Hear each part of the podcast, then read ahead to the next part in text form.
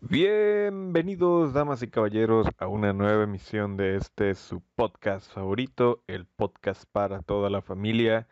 Y el mensaje del día de hoy, antes de presentarles este nuevo episodio, es para notificarles, seguramente ustedes ya lo vieron o ya se habrán dado cuenta, de que el podcast se ve diferente, se llama diferente y esperemos próximamente se escuche también diferente.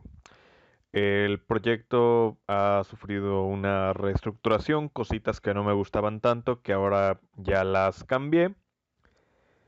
Y pues vamos a darle a esta nueva etapa, pero no se asusten, el contenido va a seguir siendo el mismo, el objetivo del proyecto es el mismo, los episodios ahí se van a quedar, ahí van a estar y pues todos los que vengan también. Solamente pues avisarles eso, de que el proyecto pues ha, sufrido cambios, creo que los cambios son bastante buenos, pues esperemos esto nos abra las, puertas a, a, muchísimo más. Estoy, estoy contento con el resultado mostrado, espero se vengan más y mejores cosas.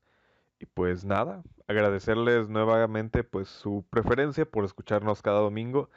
Y pues ahora sin más que decir, los dejo con el primer episodio de mm, pues, esta nueva era, si se le quiere llamar así, de Amigos Imaginarios.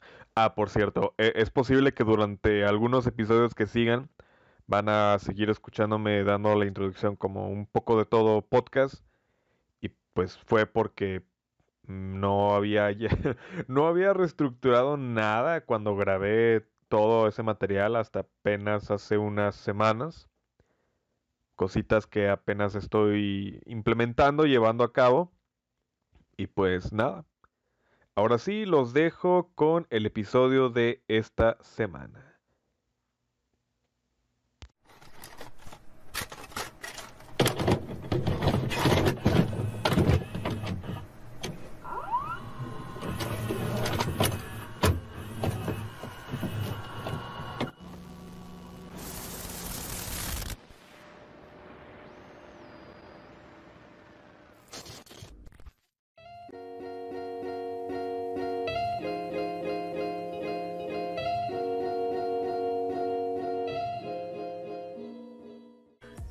Escuchando un poco de todo podcast con tu amigo Manuel González, alias la voz número uno de todo Tepic Nayarit. Querido gente, ¿cómo están? Bienvenidos sean a una nueva emisión de este, el podcast para toda la familia. Y el día de hoy me encuentro con un invitado muy especial que nos está hablando desde Veracruz, México, expandiendo todo esto que es el, el podcast verso. Eh, nos acompaña un, la, la, mitad de pipiteando ciencia, ¿sí lo dije bien? Sí, pipeteando. Sí, ah. pipeteando. ¿Pepe o pipeteando? Pipeteando. Ah, pipeteando ciencia. Este, sí.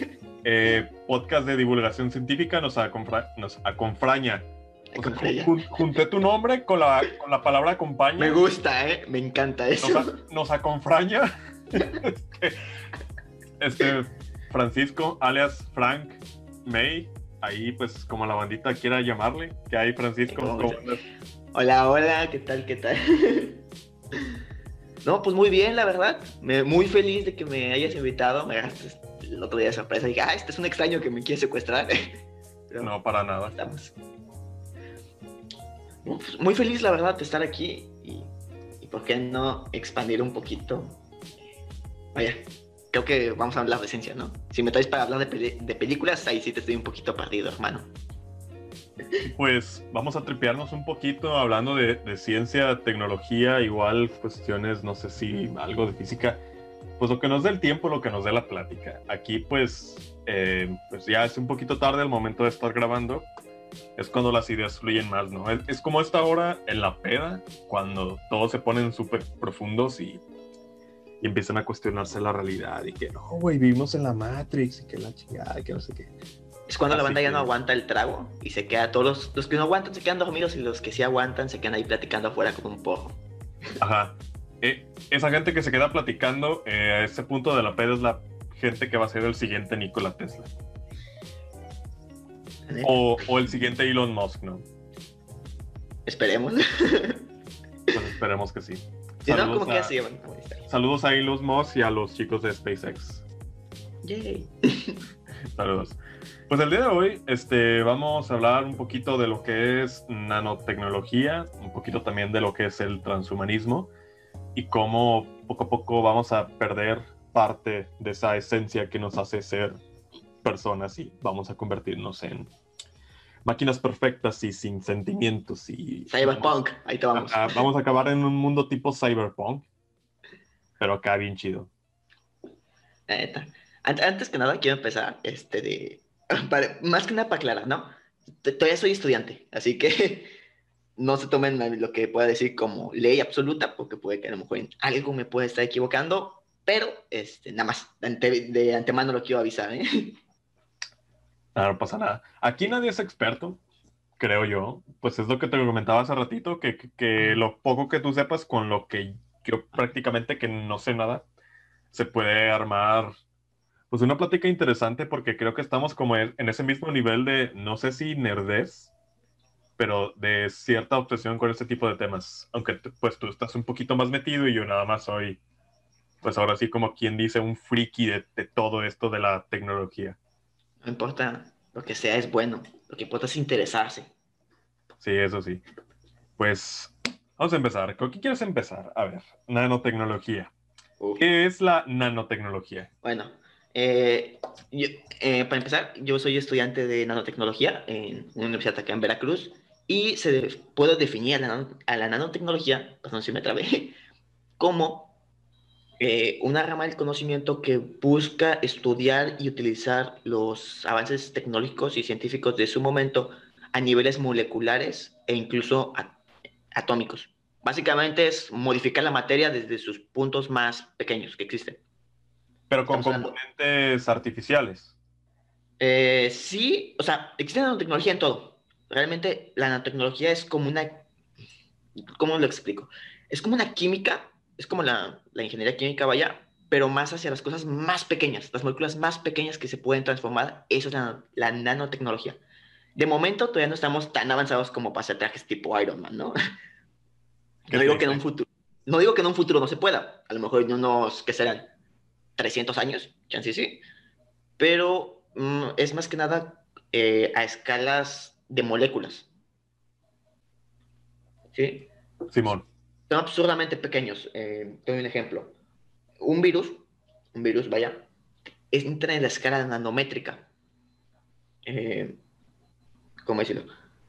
Perdón, perdón, es que, es que se, te iba a decir algo y se me acaba de ir. Esto lo puedes cortar, ¿no? A, ver, eh, eh, bueno, es que ahorita que dices virus y demás, me recuerdo una película que se llama Un viaje fantástico, en el cual encogen en una capsulita así muy chiquitita, chiquitita, chiquitita a una serie de científicos, a un grupo de científicos, perdón, y los meten dentro del cuerpo de una persona y manualmente dentro de esa capsulita, pues hay como que computadoras y, garras y láseres y demás y tienen que destruir a, a, los, a los virus que atacan el cuerpo. ¿A ese tipo de aplicación te refieres? Eh, sí, la tecnología se encarga de, en el caso de que te hablando de virus, no solamente para combatirlos, sino para usarlos. Por ejemplo, eh, te voy a dar un dato. Existe un término llamado bacteriófago, o mejor dicho, es un virus. Un virus llamado bacteriófagos, ¿no? No sé si los conozcas. Eh, no. No, bueno. Te lo platico más que nada porque esto lo estuve investigando para un concurso hace unos poquitos días.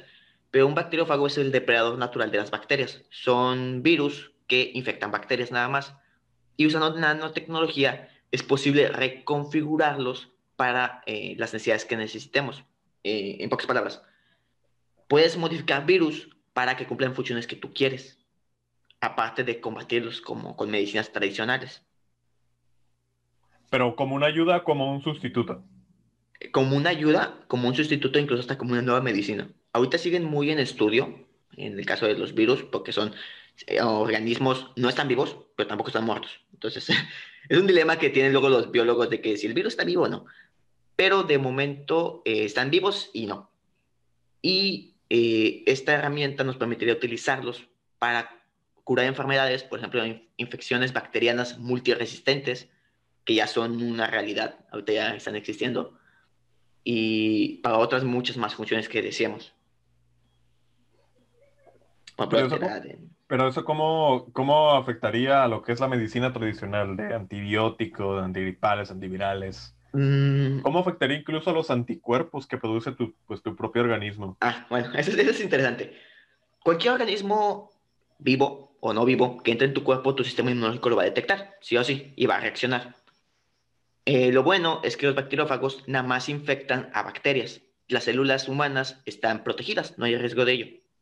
Así que no, no, no, hay que tenerle miedo a, inyectarse bacteriófagos. O sea que no me va a pasar nada si me los inyectan o me inyectan con gente pequeña. Y... Nada, nada, para nada. A lo mejor te terminan dando un aneurisma, pero nada de, de qué temer. Pero sí lo que puede pasar es que después tu cuerpo los reconozca, después de mucho tiempo de haberlos ingerido, por así decirlo, y sí reaccione ante ellos. Pero, pero, pero, ok, eso se escucha mal, ¿no? Pero lo que quiero llegar es que pueden ser una alternativa a las medicinas tradicionales, como los antibióticos actualmente. Te voy a poner un ejemplo, ¿no? Sí. Más fácil, para que sea más fácil de entender, porque a lo mejor una persona está súper perdida con lo que quiero explicar. Supongamos que tú tienes una hectárea de maíz, ¿no? Ajá. ¿Sí? Y supongamos que hay insectos en, que, la, que son plaga en tu cultivo. Sí. El antibiótico es como echar veneno a todo. Posiblemente no mates a la planta, pero sí se va a, ir al suelo. Y por ejemplo, hay insectos que tú no quieres matar, que son necesarios, por ejemplo, lombrices o, algún tipo de, de, escarabajo que son necesarios para el ciclo natural de, de este cultivo, que los dañas. Ok. Ok, bueno, usando bacteriófagos es como si usaras mejor depredadores naturales de los insectos que quieres erradicar. Eh, un ejemplo claro, eh, los pulgones, que son un tipo de plaga en algunas plantas. Tú puedes poner este, mariquitas y las mariquitas nada más van a devorar los pulgones y todo lo demás lo van a dejar intacto. El uso de bacteriófagos podría usarse de esta manera. En vez de echar un veneno que mata todo, mejor algo específico que ataque a solamente a la enfermedad como tal, a lo que era la enfermedad. Exacto, exacto. Porque ya ves que, por ejemplo, hay antibióticos fuertes que te terminan destruyendo la flora intestinal y terminas teniendo que tomarte unos yaculos o unos yogurcitos. Con los bacteriólogos no pasaría esto. Oye, pero el cuerpo hace eso, ¿no? Es como cuando te da temperatura, te da fiebre, literalmente el cuerpo, bueno, no sé, esto lo leí por ahí, igual estoy equivocado, no sé si tú puedas corregirme el, el, que el cuerpo eleva la, la, temperatura interna, o sea, eleva su misma temperatura para matar al virus, pero al mismo tiempo ese aumento de temperatura te termina chingando a ti. Sí, el cuerpo es como los gobiernos antiterroristas. Aquí no negociamos con terroristas. Simón. O, o, o, se nos morimos todos a la fregada. Simón. Sí, de hecho sí, la temperatura es eso, aumenta la temperatura porque muchas bacterias y virus no soportan estas altas temperaturas. Lo malo es que te terminas cocinando. Ajá, y te terminas sintiendo muchísimo peor. Sí, pues, pero eh, aquí viene el caso, ¿por qué te estoy platicando ahorita de los bacteriófagos ahorita que estamos hablando de, hablando de nanotecnología, no? Sí, ahorita sí que te, te, sigo contando las más aplicaciones que tiene. Pero eh, principalmente es porque existe un concepto llamado bacterias multiresistentes. No sé si lo hayas conocido antes. Amigo, estás hablando con un licenciado en comunicación. Creo que. Creo que, la, respuesta... creo que la respuesta es bastante obvia, así que yo creo que no. Bueno, está bien, está bien. No mucha gente las conoce. Y eh, este es un problema. Sucede que eh, los antibióticos, debido a que son venenos, porque sí, son venenos para las bacterias, las bacterias han evolucionado o se han adaptado para ser resistentes a estos venenos. Antes la penicilina era efectiva contra la gran mayoría de bacterias, actualmente ya no es así. Eh, por ejemplo, hay muchos medicamentos, muchos antibióticos que ya no funcionan. De hecho, se calcula que alrededor del mundo mueren por lo menos 700.000 personas al año por bacterias multiresistentes. A referirme a multiresistente, a referirme a las bacterias multiresistentes, me refiero a bacterias que no, sus antibióticos tradicionales no funcionan. Un ejemplo claro, eh, existe tuberculosis, ¿no? Ya conocemos la enfermedad, te, lastima los pulmones, empiezas a toser, te pones todo blanco, países de, Inglaterra, la fregada, ¿no? De Inglaterra, sí.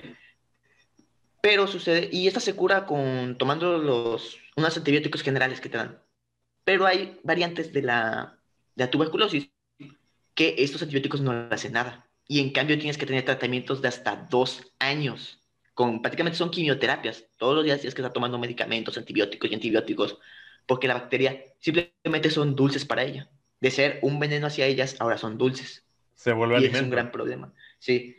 Eh, creo que todos tuvimos, bueno, no sé si todos, pero la, el ser humano en general ha tenido culpa de eso, porque se supone que los antibióticos, los antibióticos tenían que ser un arma de último recurso.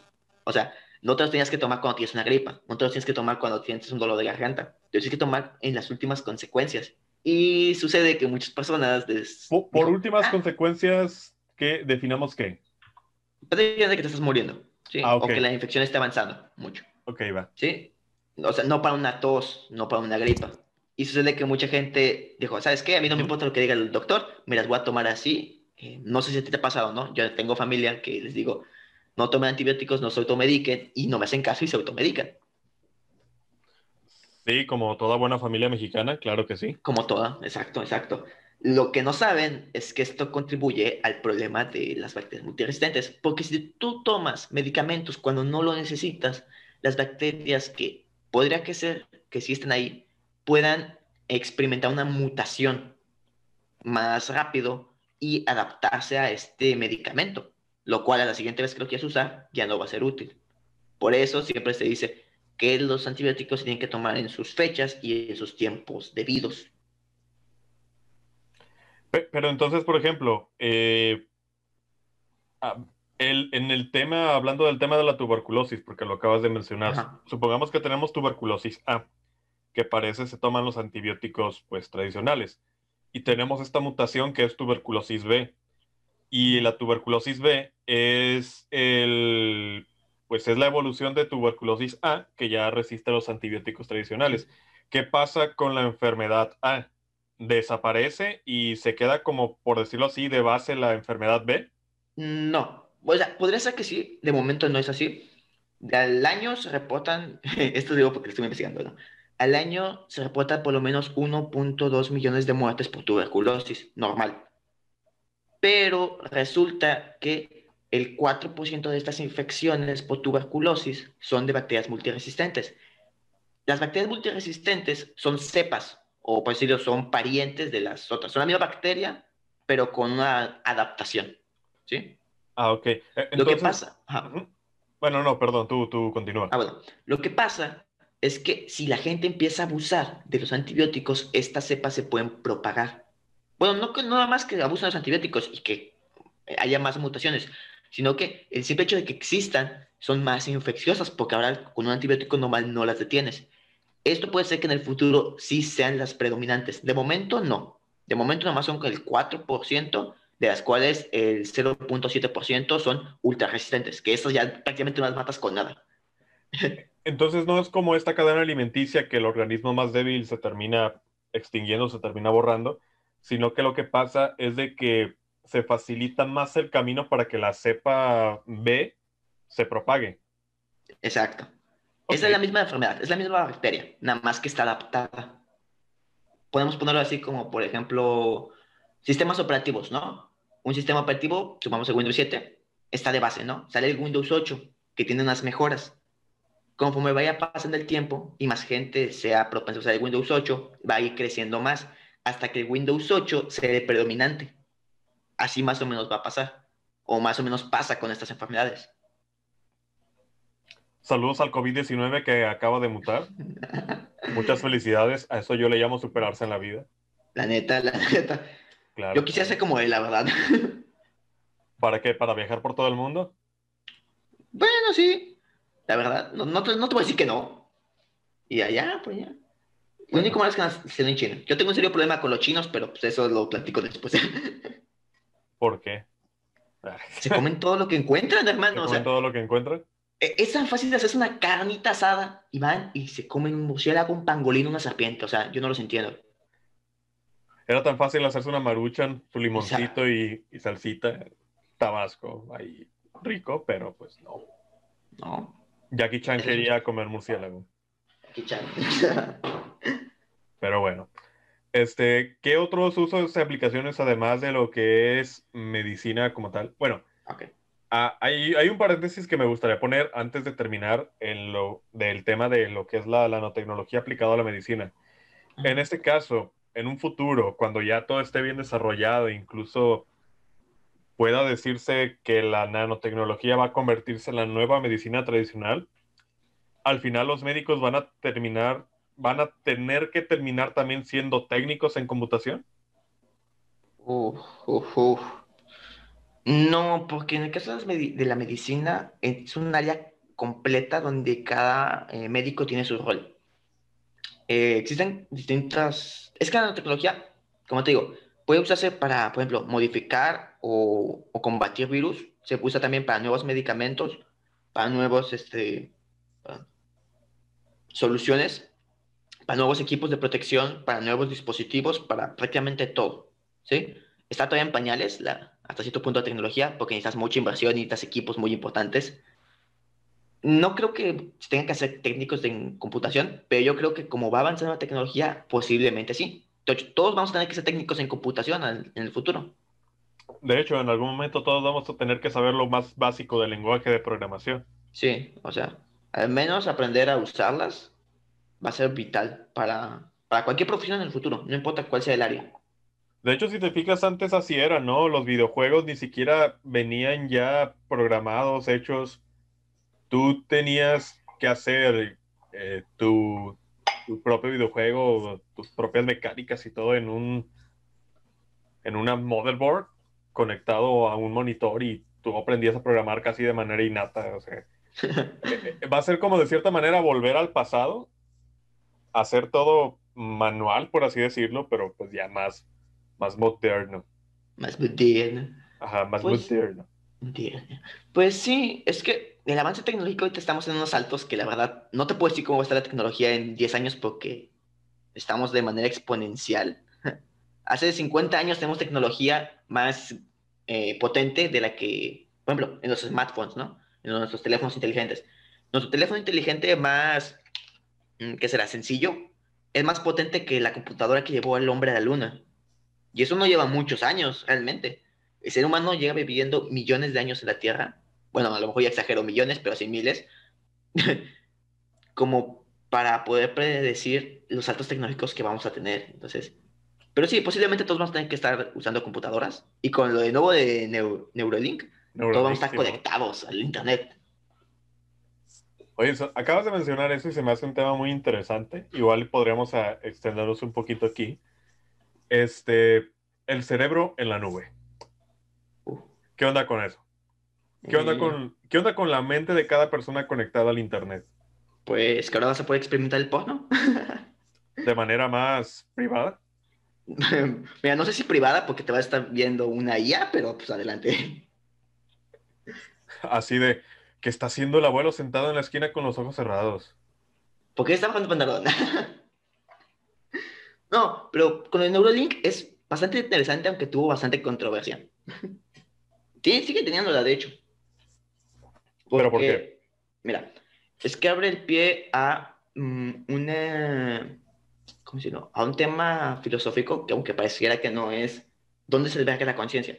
Porque si somos capaces de conectar un chip a nuestro cerebro y este altera nuestra funcionalidad, entonces la y supongamos, ¿no? Son las primeras bases, ¿no? De, de, lo que va a ser cargar tu cerebro en la nube. Si tú puedes conectar un, chip a tu cerebro, ¿qué va a impedir que puedas transferir tus, tus memorias o tus datos o tus, ¿cómo se dice? Tus... Parte de tu esencia, ¿no? Ah, tus, ah, tus preferencias a un disco duro. Eso que va a estar en el disco duro, toda esa información, ¿eres tú o qué te hace a ti?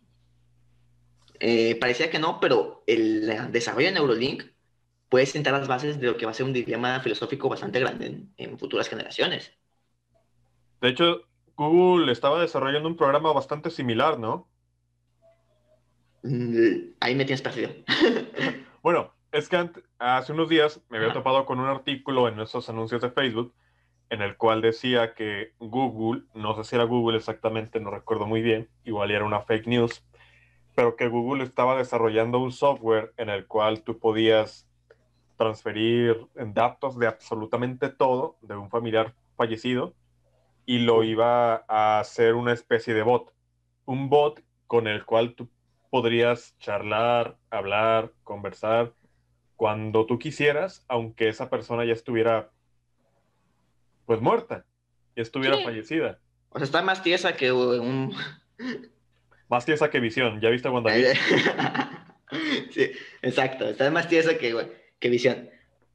Es que, por ejemplo, ahí hace algo interesante porque, ¿qué es lo que te hace a ti? Ti. Eh, se escucha tonto, pero estamos en un punto en donde, ¿qué es lo que te realmente te hace a ti? Yo en mi pensamiento eh, personal, no, no quiero decir que tenga la verdad absoluta porque no la tengo, pero desde mi pensamiento personal, el ser humano simplemente es una computadora orgánica que por alguna razón desarrolló conciencia, pero ni siquiera sabemos qué es la conciencia, entonces yo creo que sí se puede transferir tu conciencia a una computadora y esa computadora va a seguir siendo, va a seguir siendo tú. Pero ahí cada quien, ¿no? Pues es como el dilema este de, de, el, calcetín y los parches, ¿no? Imagina que tienes un calcetín y ese calcetín tiene un agujero. Le pones un parche, ¿ok? Sigue siendo el mismo calcetín. Pero le aparece otro agujero y otro agujero y otro agujero y otro agujero. Le terminas poniendo parche tras parche tras parche y al final solamente queda una mínima parte de ese calcetín original que tú tenías y todo lo demás está cubierto, bueno, está siendo reemplazado por parches. ¿Realmente seguiría siendo el mismo calcetín? Ahí nace un buen dilema. Ahí nace un buen dilema. Existen varias respuestas, pero pues, como todo en filosofía, nada entiende la respuesta absoluta. Es si es percepción de cada quien, ¿no? Pero tú cómo lo ves? O sea, por ejemplo, supongamos que yo por decirlo así, el día de mañana me pasa algo y mi familia se encarga de, llenar todos esos datos, no sé, fotos, mis gustos, conversaciones incluso que ya hayamos tenido antes y me transfieren a, no sé, a un tipo de mini asistente personal como lo es Alexa, ¿no? Pero en este caso con mi nombre, a un Manuel. Este, y pues hablan conmigo, todo chido, eh, que revísame tu correo y yo cotorreándole, no, ah, te creas, ¿eh? O sea, así bromeando, interactuando como lo hago yo normalmente, ahorita que estoy en vida. Este, ¿realmente seguirá siendo yo? Es una muy buena pregunta, la verdad. O sea, ¿tú, tú cómo lo ves desde un punto, pues ahora sí que más científico? ¿Tú cómo ves todo ese asunto? Mira, ahí sí no te puedo dar una respuesta clara, porque igual todavía ni siquiera sabemos qué es la conciencia. Pero, pero, pero, desde mi punto de vista, la conciencia simplemente es una, una, ahí tiene un nombre este, una proyección de esta computadora orgánica que somos nosotros. Pero al fin y al cabo el cerebro básicamente son, se maneja por impulsos eléctricos. Yes. O sea, las neuronas son procesadores. Tenemos la capacidad de pensar, sí, pero podemos transferir a lo mejor, porque todo se maneja en impulsos eléctricos, al final de cuentas. Todo lo que somos son impulsos eléctricos y sustancias químicas. Así que podría ser que sí, podría ser que me equivoco y realmente si hay una conciencia superior. Entonces, chance sí. Bueno, estamos de vuelta después de esta pequeñísima pausa y pues estaba pues, comentándote acerca de este asunto de lo que es el cerebro en la cubeta. Como ya lo mencionábamos, el cerebro se maneja mediante impulsos eléctricos y si tú pones tu cerebro dentro de una cubeta y estás dándole toquecitos aquí, toques allá, toques por acá en el área donde están los sabores, en el área donde se almacenan los recuerdos, la música, no sé, tu cerebro no va a saber interpretar que son impulsos y lo va a tomar como una realidad.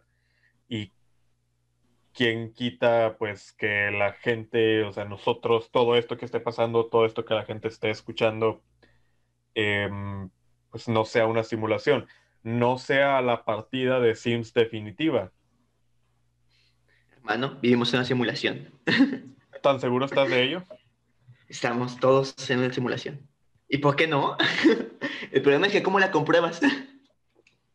Exactamente. Bueno, ¿qué, teorías, o sea, desde tu punto de vista, qué, qué cosas son, se vuelven obviedades cuando decimos, ah, a lo mejor y si vivimos en una simulación? Bueno, en este caso, en el caso de la simulación es muy interesante porque tendrías que comprobarlo. Pero es que aquí viene algo más interesante. ¿Cómo sabemos que todo lo que observamos, aparte de que sea una simulación, no? lo único que estamos conscientes de que realmente existe somos nosotros mismos. Y si nosotros ni siquiera sabemos qué es la conciencia, entonces realmente algo existe. No me voy a meter mucho en temas filosóficos, pero... Yo lo, eh, tú, tú adéntrate, mete la cabeza como si fuera una cubeta de agua y hazle... todos somos el mismo individuo, ¿no? Pues es una, es una forma de ver el mundo. Creo que tiene un nombre, mmm, parte de un concepto religioso. Esto ya lo había hablado, pero ya no me acuerdo. Ah, el problema de saber demasiado y al mismo tiempo nada, ¿no? Se te va todo. Ajá, se, se, te va todo, exactamente. Pero bueno, yo, pues ve, velo de esta manera, ¿no? El, el, universo tiene, creo que esto ya lo he mencionado en, en algún episodio anterior, de que el universo tiene reglas, el universo tiene leyes, tiene valores este, sumamente específicos, pero ¿por qué es así? O sea, alguien en algún momento ahí en el menú de configuración tuvo que haber puesto, ah, ok, la, la gravedad va a ser 9.81 metros sobre segundos, ¿no? Ajá. Sí, o sea, para que haya vida en este pequeño planeta azul chiquitito que tiene porciones de tierra, tiene que estar a tantos kilómetros alejados del Sol y, mm, no sé, va a rotar en, a tanta velocidad para que su año sea de 360 y pico de días. No, perdón, de, sí, de días.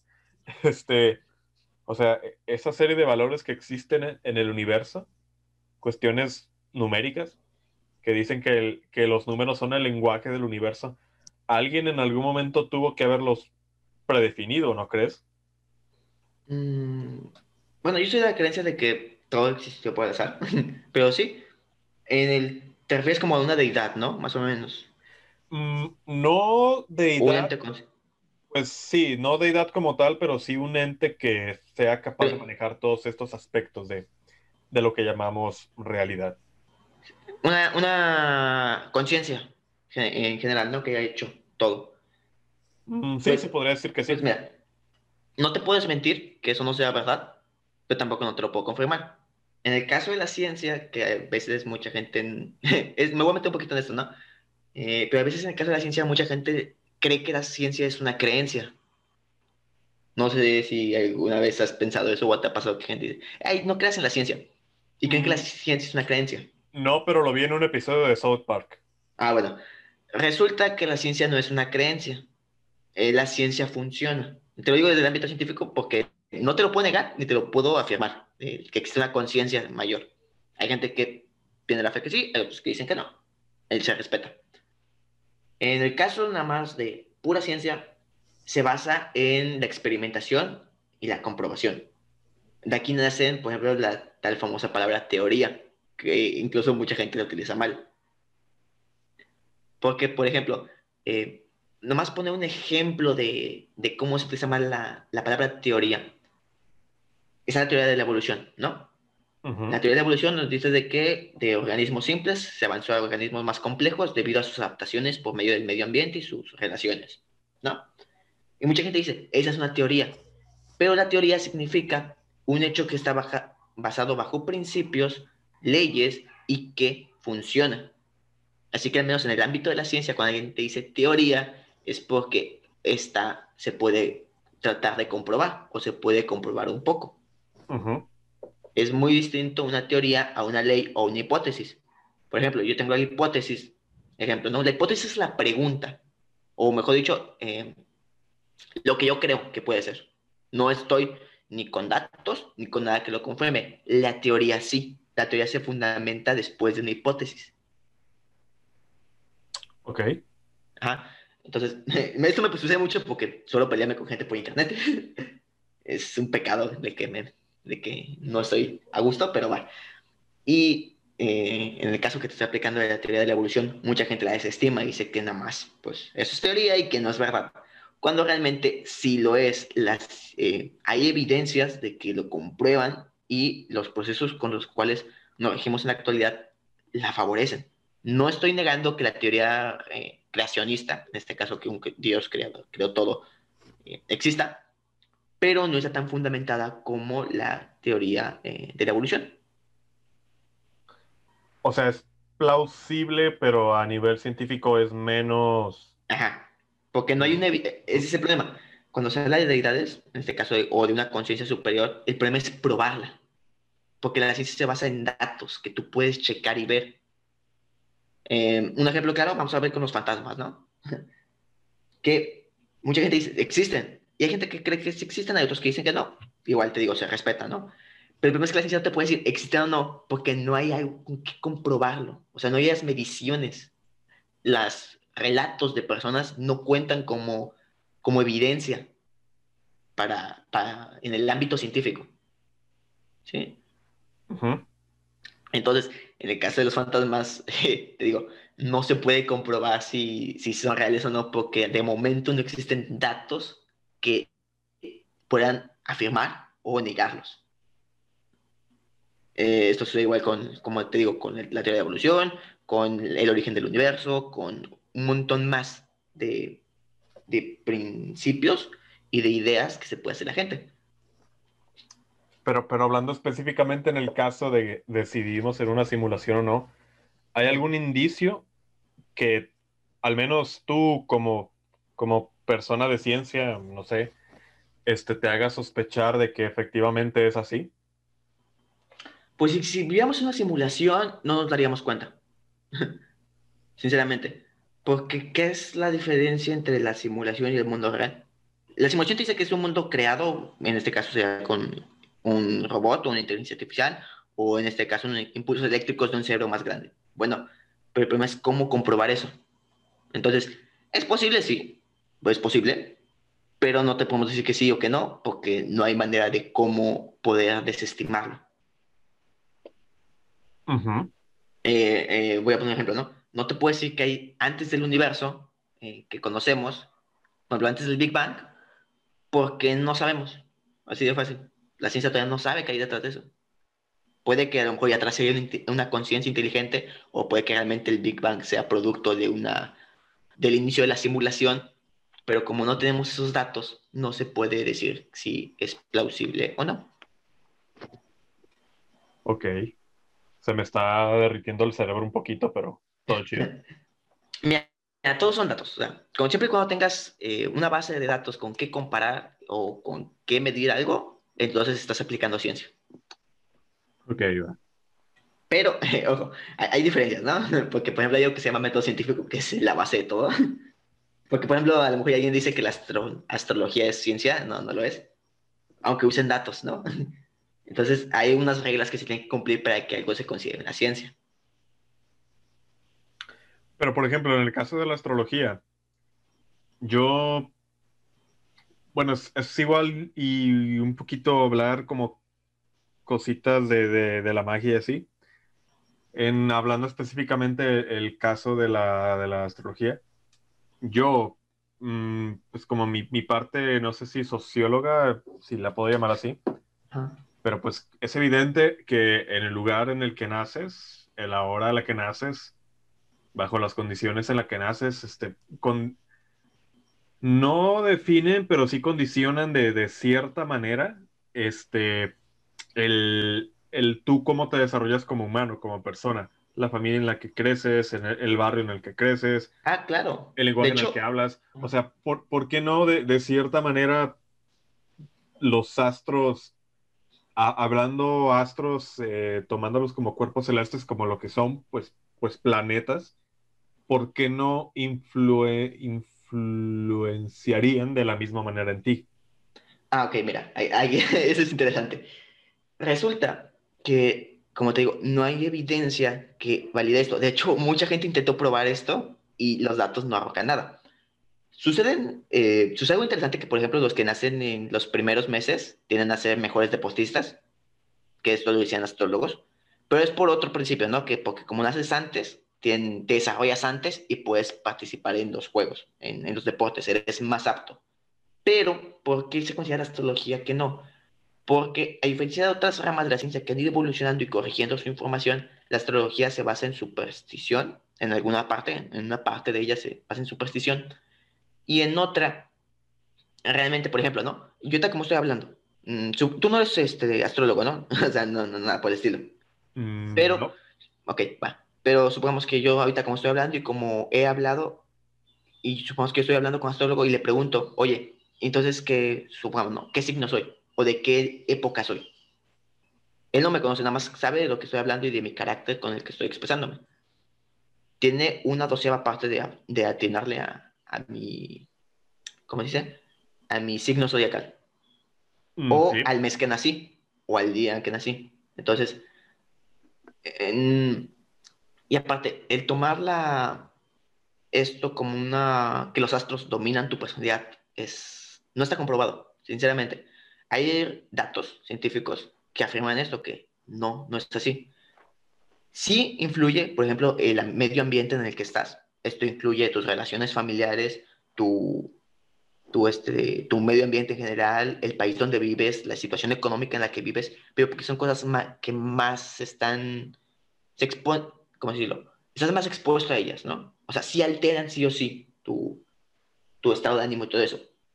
Incluso hasta el ADN. Por ejemplo, no sé si sabías, pero nuestra personalidad está gira también por nuestro ADN. No, sí, claro, estamos hablando de lo que es memoria genética, ¿no? Ajá, sí. O sea, por ejemplo, la gente que es eh, algunas enfermedades se transmiten por medio del ADN, o sea, de padres a hijos o de abuelos a, nietos. Eh, igual el carácter se puede transmitir de, de, ADN.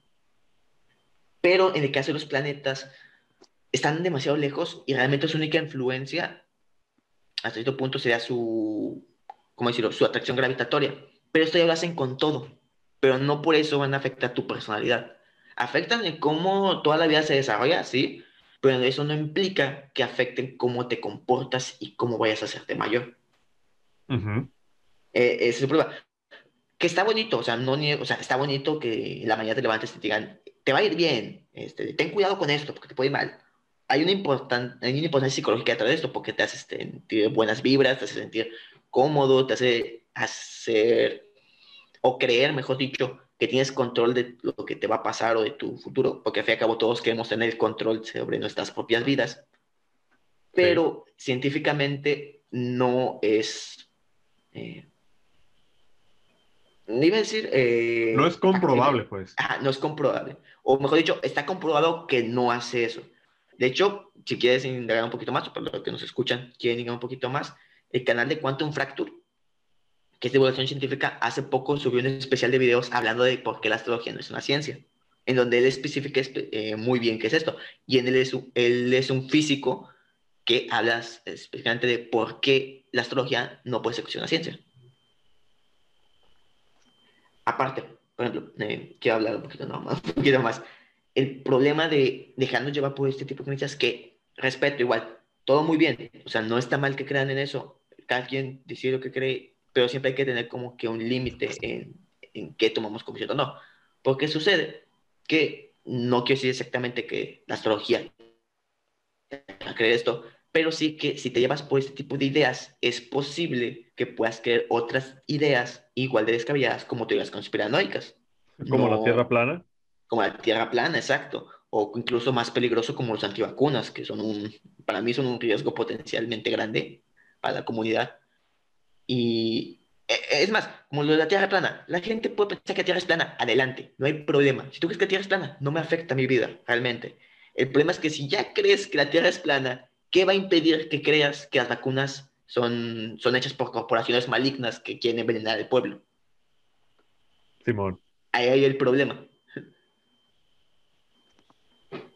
Pues está un poquito descabellado el asunto, pero mm, no sé, es que como tú lo acabas de mencionar, ya es algo más de aspecto psicológico. Sí, sí, sí. Igual, igual, es muy denso porque, por ejemplo, la ciencia se mete mucho en temas de tabús, en ideas personales, y es muy complicado a veces aceptarlo, o no digo que no lo esté aceptando, no, pero es bastante pesado el entrar al mundo de la ciencia y decir, tienes que dudar de todo. Básicamente, cuando estudias ciencia es, tienes que dudar de todo. Y lo bueno de la ciencia es que también cuando te dice, tienes que dar de todo, cuando te ofrecen una prueba científica, tú mismo la puedes repetir y puedes comprobar si está bien o mal. Pero, al mismo tiempo, bueno, hay, hay dos puntos eh, que me gustaría tocar ahorita que estamos hablando un poquito de, de eso. E, el, primero es esto, ¿no? De, de, las creencias dentro de lo que es la ciencia. Este, yo pues, pues considero y, creo que me vas a dar un poquito la razón en este asunto de que la ciencia realmente no tiene todas las respuestas. Ah, claro. Es, es la aproximación más objetiva a lo que tenemos a lo que se puede considerar como una verdad absoluta, que realmente pues no existe. Este, ¿qué, qué, qué tanta influencia tiene esta parte, este pequeño porcentaje de, de, de cosas que la ciencia no puede comprobar dentro de la, mis- de la ciencia misma? Para, Bastante, la para, verdad. para poder indagar en investigaciones y para poder llegar a, a otro tipo de conclusiones. Porque sabemos que hay fórmulas y demás, pero realmente las fórmulas son muy cuadradas. O sea, ¿cómo, cómo indaga todo eso dentro de la ciencia misma? Ah, ahí va lo interesante. De hecho, eh, esa es una muy buena pregunta que, que, que me gusta eh, responder. Sucede que, de hecho, hace poco grabé un podcast de, dedicado a las emociones, ¿no? En donde expliqué que, aunque la ciencia se basa en fórmulas, datos, todo esto, necesitas el componente humano para hacer las, las preguntas importantes y llegar a las averiguaciones. Pero estos humanos no todos son iguales, cada uno tiene sistemas de creencias e ideas distintas. Y esto es bueno porque permite que surja la imaginación y con la imaginación surgen las preguntas, las dudas de los científicos y se dicen, hey, ¿por qué esto no es así? El simple hecho, ¿no? Por ejemplo, de alguien que pregunta, ¿existe Dios? Y que sea científico diga, voy a buscar pruebas de que existe Dios, le permiten indagar sobre esto. No importa que la fe que tengan, ¿no? Puede ser cristiano, judío, eh, musulmán, este de que crea en, el dios de espagueti, lo que quiera, ¿no? Pero le permite quedarse como un objetivo al cual buscar. Entonces, lo que no puede explicar la ciencia, las creencias, ya sean religiosas o, o- o culturales, los científicos las aprovechan para hacerse dudas o cuestiones sobre su mismo entorno. Y es así como avanza la ciencia. Mediante este, este tipo de preguntas. Ajá, exacto. Ok, interesante. Sí, o sea, para que vean que no todos los científicos van a tener lo mismo. O sea, no, no todos los científicos son ateos, no. De hecho, hay muchos que creen que tienen distintas fees y eso es bueno. O sea, es muy bueno que, que exista gente con distintas formas de pensar. Nada más que si hay como que saber dónde va cada una. ¿Sí? La ciencia no se tiene que meter con los temas de, en este caso, de, de- de religión y la religión no, no se tiene que meter con los temas de ciencia. Directamente, ¿no? Indirectamente sí, pero no directamente. Tiene que haber un límite. Este, y como, bueno, como segundo punto, ahorita que, pues, que mencionas esto, que incluso puede llegar a ser hasta cuestiones mm, filosóficas, ¿no? Sí. Los Sí. filosóficos ya también. Esos vatos se dopan. Ah, sí, sí, sí. Este, ah, como, como segundo punto, ahorita que hablamos este, este, un poquito de lo que es este, creencias dentro de la, de la ciencia y demás, ¿qué dice la ciencia acerca de lo que es el libre albedrío?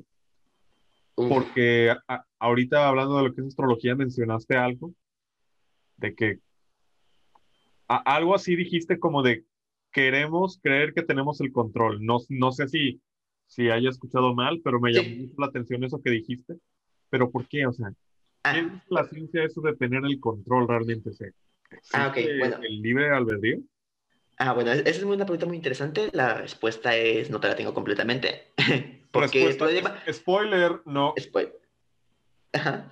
Spoiler, no hay respuesta a eso. El libre Ah, albedrío ok, te- ah, técnicamente sí existe y técnicamente no. ¿Por qué?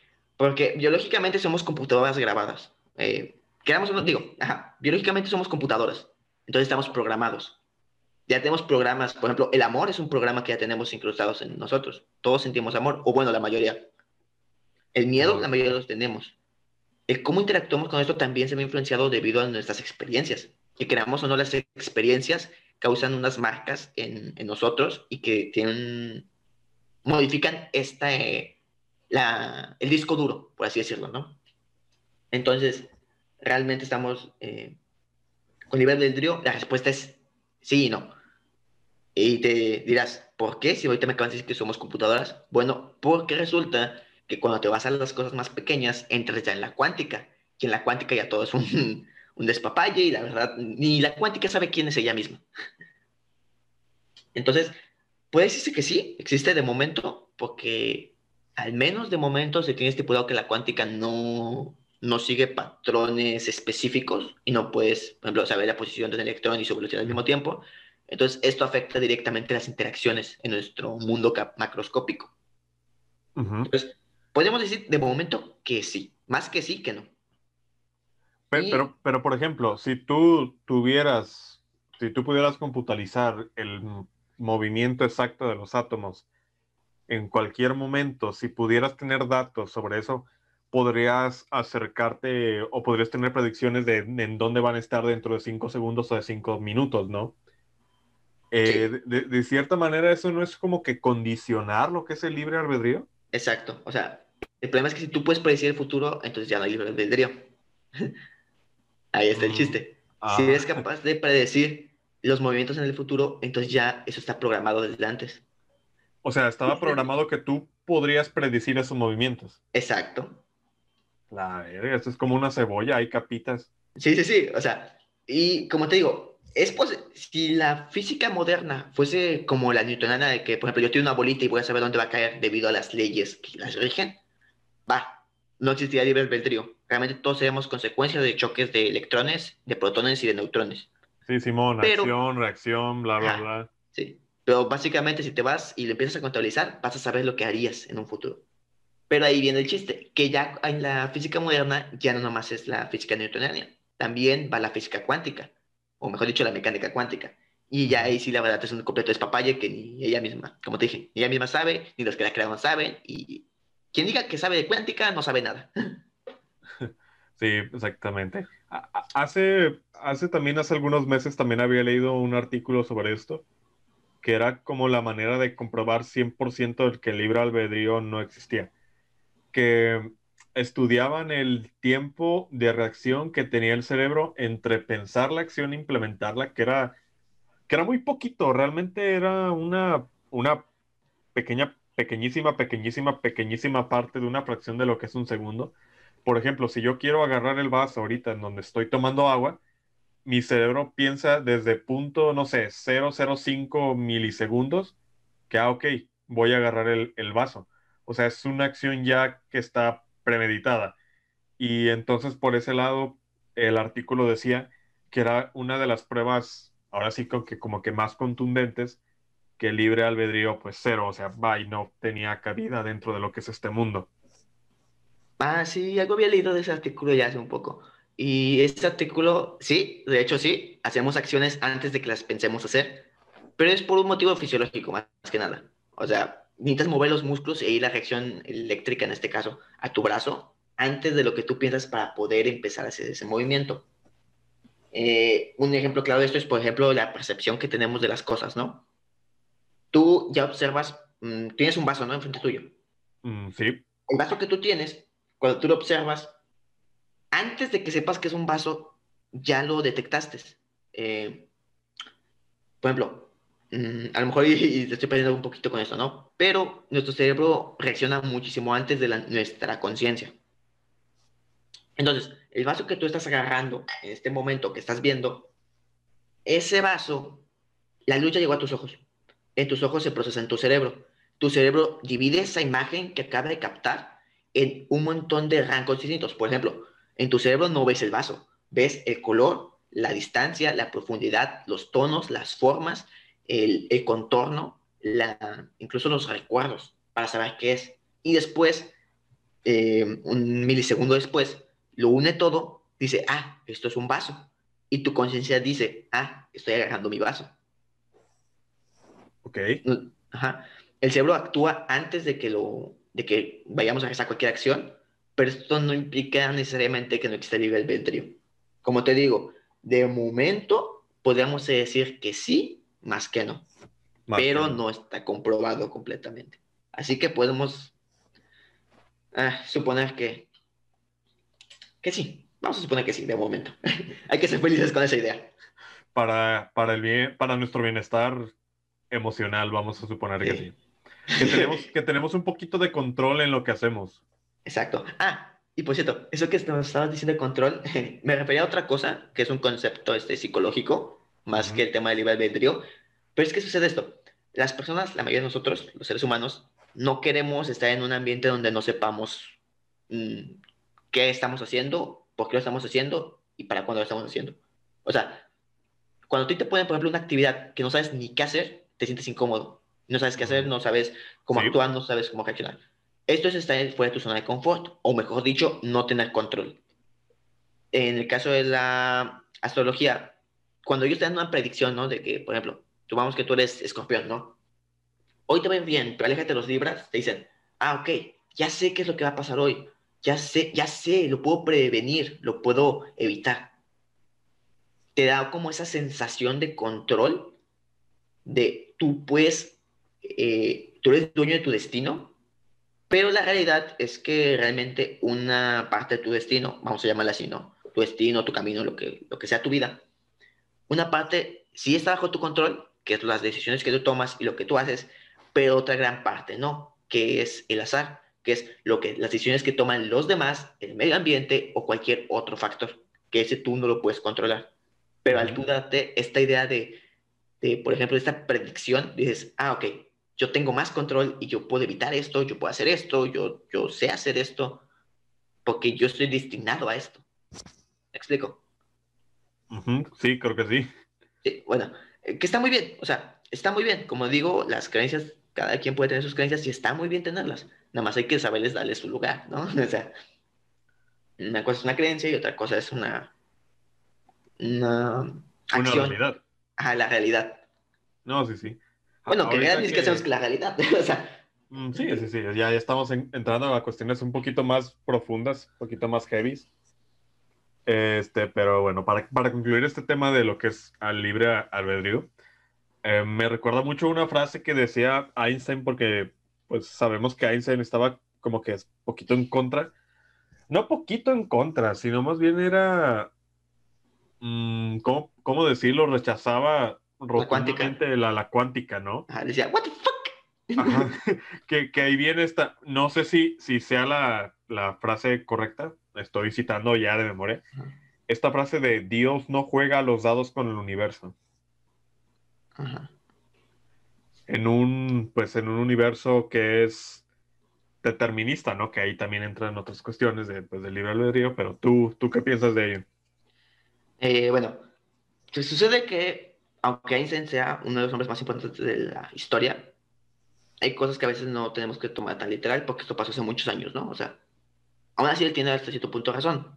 No tiene lógica eh, simple la la cuántica, o sea, seamos sinceros cómo que algo va a estar en un lugar y, no, y en todos a la vez. O sea, ¿cómo es posible eso? Un electrón puede estar en un punto y en cualquiera del espacio al mismo tiempo hasta que no lo miremos. No tiene lógica, sinceramente. Y él se oponía a esto porque pues, simplemente no tiene lógica. Pero el universo actúa de maneras distintas. En el caso de, de esta frase, actualmente se está comprobando que Einstein eh, se equivocaba en rechazar la cuántica porque experimentos tras experimento la siguen este, eh, mostrando como una realidad. Pero pongamos eh, en el caso de un universo determinista, ¿no? El, infinito, ¿no? Voy a poner un ejemplo, ¿no? Eh, el, el, concepto de infinito, que significa algo inconmensurablemente grande que jamás se va a llegar a su, a su final. Bueno, supongamos que contemos un número infinito, como la raíz cuadrada de 2 donde se albergan todos, un número infinito, a lo que me refiero con este, raíz cuadrada de 2, va a poseer en su número de serial números eh, no periódicos de manera infinita. ¿Qué quiere decir esto? Que no se van a repetir tres vez tras vez, tras vez, tras vez. Entonces, tenemos este número. En ese número infinito tenemos todas las leyes del universo posible, tenemos todas las vidas que posiblemente cada persona pudo haber tenido o no tener, y tenemos todas las decisiones que pudieron o no haber existido en la historia. Simplemente por el concepto de infinito. Se escucha loco y se escucha difícil de, como de aceptar, pero de hecho el infinito no es algo que ni siquiera podemos imaginar. Sí, porque por más grande que tú lo imagines, va a ser todavía más grande. Exacto. De hecho, hay una frase muy interesante que dice que eh, si tú checas un número infinito, con decimales infinitos en este caso, vas a terminar encontrando el libro completo de, de la Biblia, así como está escrita, sin ningún problema. ¿Sí? Así como está escrita. Sí, exactamente así como está escrita. Al derecho y al revés. Pues es como este, bueno, no sé si llamarla paradoja, pero si tú pones a un montón de monos en una habitación con máquinas de escribir, van a escribir al principio pues palabras sin sentido, ¿no? Eventualmente van a empezar a formar palabras pues ya compuestas, oraciones, eh, párrafos completos, textos, y van a terminar escribiendo este Romeo y Julieta, no sé, una cosa Sí, o sea, sí, y de hecho ese es un buen ejemplo del infinito, eso es. Y tú pones los monos a escribir durante, quién sabe, millones de años, y, y cuando vengas a revisar, van a tener todos los libros de la historia escritos como debieron haber sido hechos, incluso van a tener eh, las predicciones de la vida de, un, de las personas. Uh. Eso es el infinito. Básicamente es, puedes encontrar ahí lo que sea. Nada más tienes que buscarlo y para encontrarlo es un... es un, pues es un pedonón, ¿no? Sí. Es un problemón enorme. No, hombre, ni que lo digas. de hecho, por eso muchos matemáticos dijeron, nada, ¿sabes qué? Es infinito, ya la fregaron. No lo voy a seguir contando. Pues por eso se abrevia el número pi a 3.14, ¿no? Sí, se abrevia nada más porque pues, la flojera de escribir todas las decimales. que de hecho, es interesante, todavía no se sabe si el pi es un número infinitamente decimal. Entonces, ahí, a lo mejor tienes a alguien que les gusta las matemáticas, pero ahí está. El pi todavía no se sabe si es un número irracional infinito bueno, con decimales infinitos, mejor dicho. Ok, pero ¿cómo se puede, cómo, se puede saber si un número es finito o infinito? Ufas, ahí me agarraste en curva porque la verdad no. había, un video que le, había un video que le explicaba, ahorita no me acuerdo cuál es, eh, pero es de Derivando, un canal español llamado Derivando que hablan sobre matemáticas, que es donde lo explican eso. Ah, ok. Sí, de hecho, en cuanto dijiste, es que no soy matemático, dije, en chin, le pregunto, no le pregunto. Y pues, me ganó la curiosidad. Siempre me gana la curiosidad. Siempre, siempre, siempre. No, no te preocupes, no hay problema. Así pasa.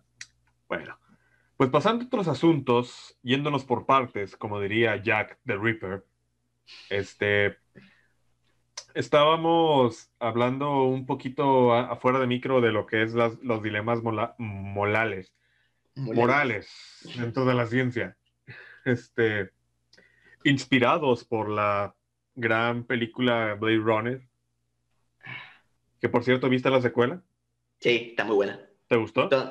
Sí, fueron casi tres horas de mi vida bien invertidas. Bien invertidas. Fíjate que yo no puedo terminar de verla, pero, pero no porque sea mala, sino porque simplemente empiezo a verla cuando ya estoy demasiado cansado y no sé por qué. Sí, es muy pesada. Tienes que ver con buenos ánimos y con está chida, o sea, la neta está chida. Es, una, es una chingonería de película, tanto la original como la, como la secuela. De hecho, considero que la secuela está mejor, ¿eh? sinceramente. O sea, la primera está buena, pero la secuela está uff. Bueno, no sé, mira, te, eso te lo podrá debatir alguien que sepa demasiado de cine. Yo sé, pues muy por encimita, pero no sé. E, es que tiene su encanto, la, primera pues tiene este speech, discurso de, lágrimas bajo la lluvia. Ah, Ay, no, no, no, no, no, o sea, una cosa bárbara, bárbara, bárbara. Y, tenemos e, esta, esta secuela en donde el personaje de Ryan Gosling, Kay, pues está en busca de, su humanidad, ¿no? Que, que, ahorita, pues es precisamente por, lo que estamos citando a, a esta película que para la gente que no lo sepa, la gente que está pues poquito despistada, eh, Blade Runner es una película que se ambienta pues, en el futuro, en un estilo cyberpunk, en donde existen estas, bueno, no sé si llamarlas cosas, androides. Sí, androides, eh, que se llaman replicantes, que son semejantes a los humanos, pero que pueden desempeñar funciones distintas, ¿no? O sea, son más resistentes al espacio, van a mundos fantásticos, no sé, lugares a donde la gente no puede ir, pero entonces estos replicantes, estos androides, empiezan a adquirir lo que es conciencia y empiezan a decir, oye, pero estoy vivo, siento, estoy consciente de mi propia existencia, quiero derechos como una persona y y quiero vivir más años, porque recordemos que los replicantes tienen un, número muy reducido de años, creo que eran cuatro años, y quieran extender eso, que eso va de, que de eso va la primera película, de hecho. Pero, a ver, ahora vamos a llegar ya como que a la parte un, un, poquito más, más científica de todo este asunto. Y es que, ¿cómo, ¿cómo es que la tecnología poco a poco se va acoplando a lo que es el ser humano? Bueno, eh, de hecho es, es, una muy buena película porque eso me... Hace unos días tuve, una, bueno, no hace unos días, hace unas semanas mejor dicho, tuve una investigación sobre, sobre clonación. Eh, y más que androides, por ejemplo, ellos serían más como humanos genéticamente creados. Clones, vaya. Tú los creas, tú pides de que lo quieras así como una pizza y te los entregan. Uh -huh. Resulta que la clonación es algo muy común en la naturaleza. Por ejemplo, eh, esto te voy a soltar un, un, dato curioso, ¿no? Hablando de, de clonación. Dale. ¿Sabías que todos los plátanos que tú comes son el mismo plátano? Ah, chinga, plátano. Sí. ¿Y cómo? Ah, ah, eh, se va a escuchar loquísimo, pero todos los plátanos comerciales que tú vas y compras y lo pelas y te lo comes, es el mismo, es el mismo plátano, porque todos los plátanos que existen en el mundo son la misma planta. Todas las plantas son clones. Ah, ok, por, por este asunto de que muchas plantas expand, bueno, ¿cómo decirlo? Mm, avientan sus semillas y crecen, pero son como extensiones de ellas mismas. Mm, no, en el caso de, por ejemplo, en el okay. caso, por ejemplo, de aguacates, mangos que tienen semillas, que el, man, que el mango o el aguacate tienen semillas y que se cultivan, la semilla es una nueva planta, no es eh, la planta que la sol soltó, son como las crías, ¿no? Pero el plátano no, no sé si te has dado cuenta, pero los plátanos no tienen semillas, nada más tienen unos puntitos cafecitos chiquitos. What the fuck, es cierto. Sí. Esas son semillas que fueron mutadas genéticamente, bueno, por selección artificial, que ya no son fértiles. Y la única manera en que se replica un plátano, no sé si lo que has visto, es cortando uno de los nacidos que les dicen, o uno de las que salen al, alrededor suyo y plantarlo en otra zona. Pero es genéticamente igual al, al plátano que eh, padre, por así decirlo. Lo que sucede es que todos los plátanos del mundo se han cultivado de esta manera. Por lo tanto, todos son iguales genéticamente hablando. Ok. Así que todos los plátanos que tú consumas son del mismo plátano. O son de la misma planta. Ok, ok. Entonces no son descendientes, ni hijos, ni, no, ni no. nada. Son el mismo plátano, que viene de son la el... misma planta. Son la misma, exacto, son la misma planta, nada más que cortada y crecida en otras zonas. Es más, te voy a dar otro dato curioso del, del plátano, nada más aquí, nada más por chiripa. Que este ya lo había platicado antes en, en uno de mis podcasts, pero no sé si alguna vez has probado um, un chicle que te diga que es sabor plátano y no sabe a plátano. Mm, creo que o sea, no. Sabe, sabe, más dulce. Sí, sí, sí. No, no sabe a plátano, o sea, que tú comes. Resulta que, eh, bueno, ese sabor a plátano sí es de sabor a plátano, pero es un plátano ya extinto. Ah, y por eso sabe diferente. Por eso sabe diferente. El que consumimos actualmente es uno que, que, que, que utilizamos en mayor medida, porque el otro se extinguió debido a que usaban la misma técnica de, de clonación, o sea, básicamente la misma planta clonada. El problema es que desarrolló una bacteria o un virus, no me acuerdo ahorita qué era, que la terminó matando. Y como todas las plantas eran exactamente lo mismo, se la llevó así de volada. Ok. Bueno, eso es nada más un dato curioso, ¿no? Pero, pero recapitulando, ¿no? Que estábamos en el tema de... Bueno, espera, espérate, espera. Un, un, poquito, un pequeño paréntesis en esto. Entonces, ¿también dentro de las mismas plantas hay memoria genética? Mm, hay adaptaciones, sí. O sea, hasta cierto punto son el mismo código genético, va a mutar, sí, pero técnicamente son la misma planta. Son 99,99999999% igual. Es que me acabo de acordar también en Guardianes de la Galaxia, en el volumen 1, no, no sé si ya la viste. sí, sí, ya. Que Groot pues se sacrifica por el equipo y queda un palito y de ahí crece otro Groot más chiquito y pues es Baby Groot. Entonces, ¿qué es? ¿Es el mismo Groot o es descendiente de, de ese Groot anterior? Ok, fue nada más una rama que quedó, ¿verdad? Mm, sí. ¿Sí? Explotó, se quemó y nada más quedó una ramita. Ok, si es una ramita, es, tendría que ser el mismo Groot, aunque posiblemente no conserve las mismas memorias. Por el tema de dónde se habrán alojado. Pero si Pero la película si se acuerda de todos cuando está chiquito. Ajá, e, es el chiste. Si es de la misma planta y germina, es un clon. O sea, es el mismo Groot. Pero En cambio, si es por una semilla, es otro Groot. Ah, ok, ok. Ah, ahí viene la diferencia. Ok, Pero ya. chido, chido. Eh, Co- cosas de fan, que- cosas que uno se pone a pensar a las 3 de la mañana, ¿no? simple. Los mejores pensamientos que puedes tener en tu vida. Exacto. Como en Star Wars, el tema de los clones. Exacto. Jango Fett y que todos son lo mismo. Pero algunos salieron pues malos y no sé. Oye, por cierto, eso también me llama la atención. No sé si ahorita hablando un poquito de la clonación puedes resolvérmelo. Pero Ajá. dentro de este universo de Star Wars, que son los clones, que pues es el- prácticamente el mismo individuo, Jango Fett, hay clones que son meramente súper distintos entre sí, como si fuese una comunidad de personas diferentes, ¿no? Ajá. ¿Por, por qué de pronto pasa esto? A pesar de que, que tengan la misma memoria genética, las mismas, no sé, habilidades, conocimientos, etc., etc., y que son pues prácticamente el mismo ser, ¿por qué de pronto se dan estas diferencias entre un lote de clones? Ah, aquí viene algo muy interesante que de hecho se probó experimentalmente. Ahí sí viene lo chido. Su, eh, no me acuerdo qué año fue, pero a alguien se le ocurrió, hey, vamos a clonar un gato. Por cierto, el gato se llama CC, Copycat.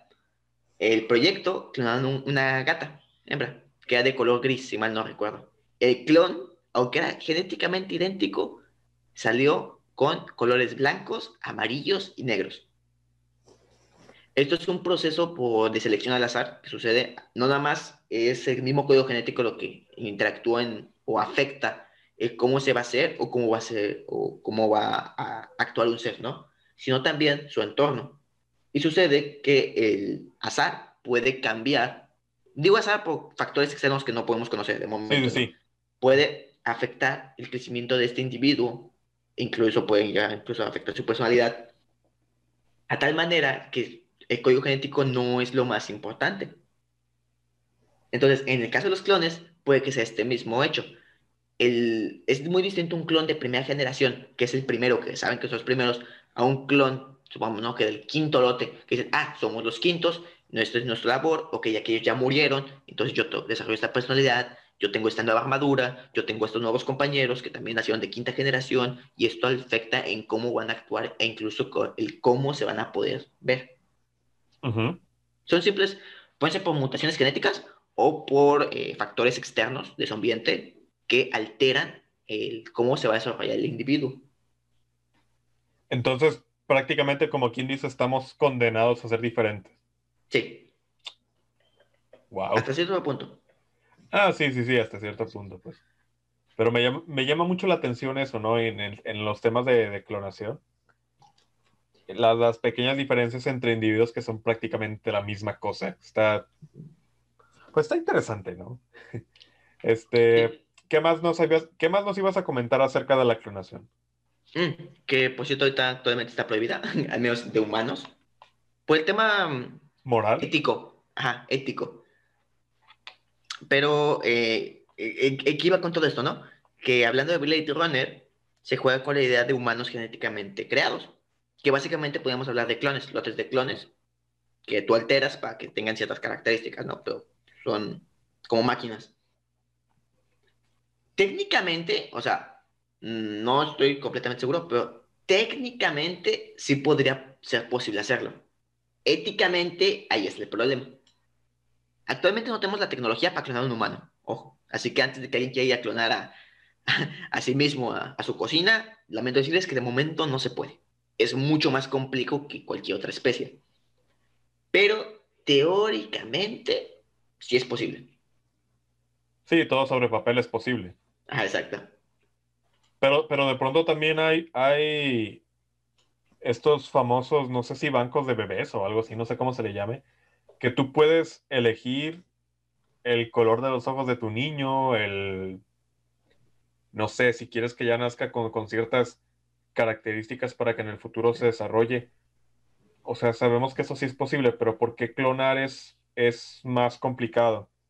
Mm, bueno, de hecho, incluso hasta las, de estas fábricas de bebés que tú me dices, o clínicas para modificar tu bebé. Sí, no, no- no- no sé exactamente cómo se llaman, sol- solamente sé que, que Sí. es- esas cuestiones sí existen y que Sí, ya de por sí esas tienen un dilema moral bastante grande porque significarían darle ventajas a un individuo antes de que nazca. La pregunta es, ¿sería justo esto? Por ejemplo, este tipo de modificaciones, eh, me voy a meter tanto en el DS y después te contesto con la declaración, ¿no? Simón, va. Sería justo, porque esto nada más sería para gente rica, de momento, ¿no? Sería justo que una persona pueda seleccionar que su hijo tenga ojos azules, alto, sin índices de depresión, ni psicopatías, listo, fuerte, atleta, sin, este, sin riesgo de cáncer, a comparación del humano promedio que no pueden escogerlo.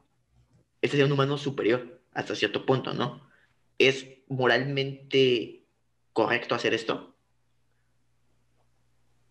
Ah, pues ahí entramos nuevamente en un dilema, ¿no? Exacto.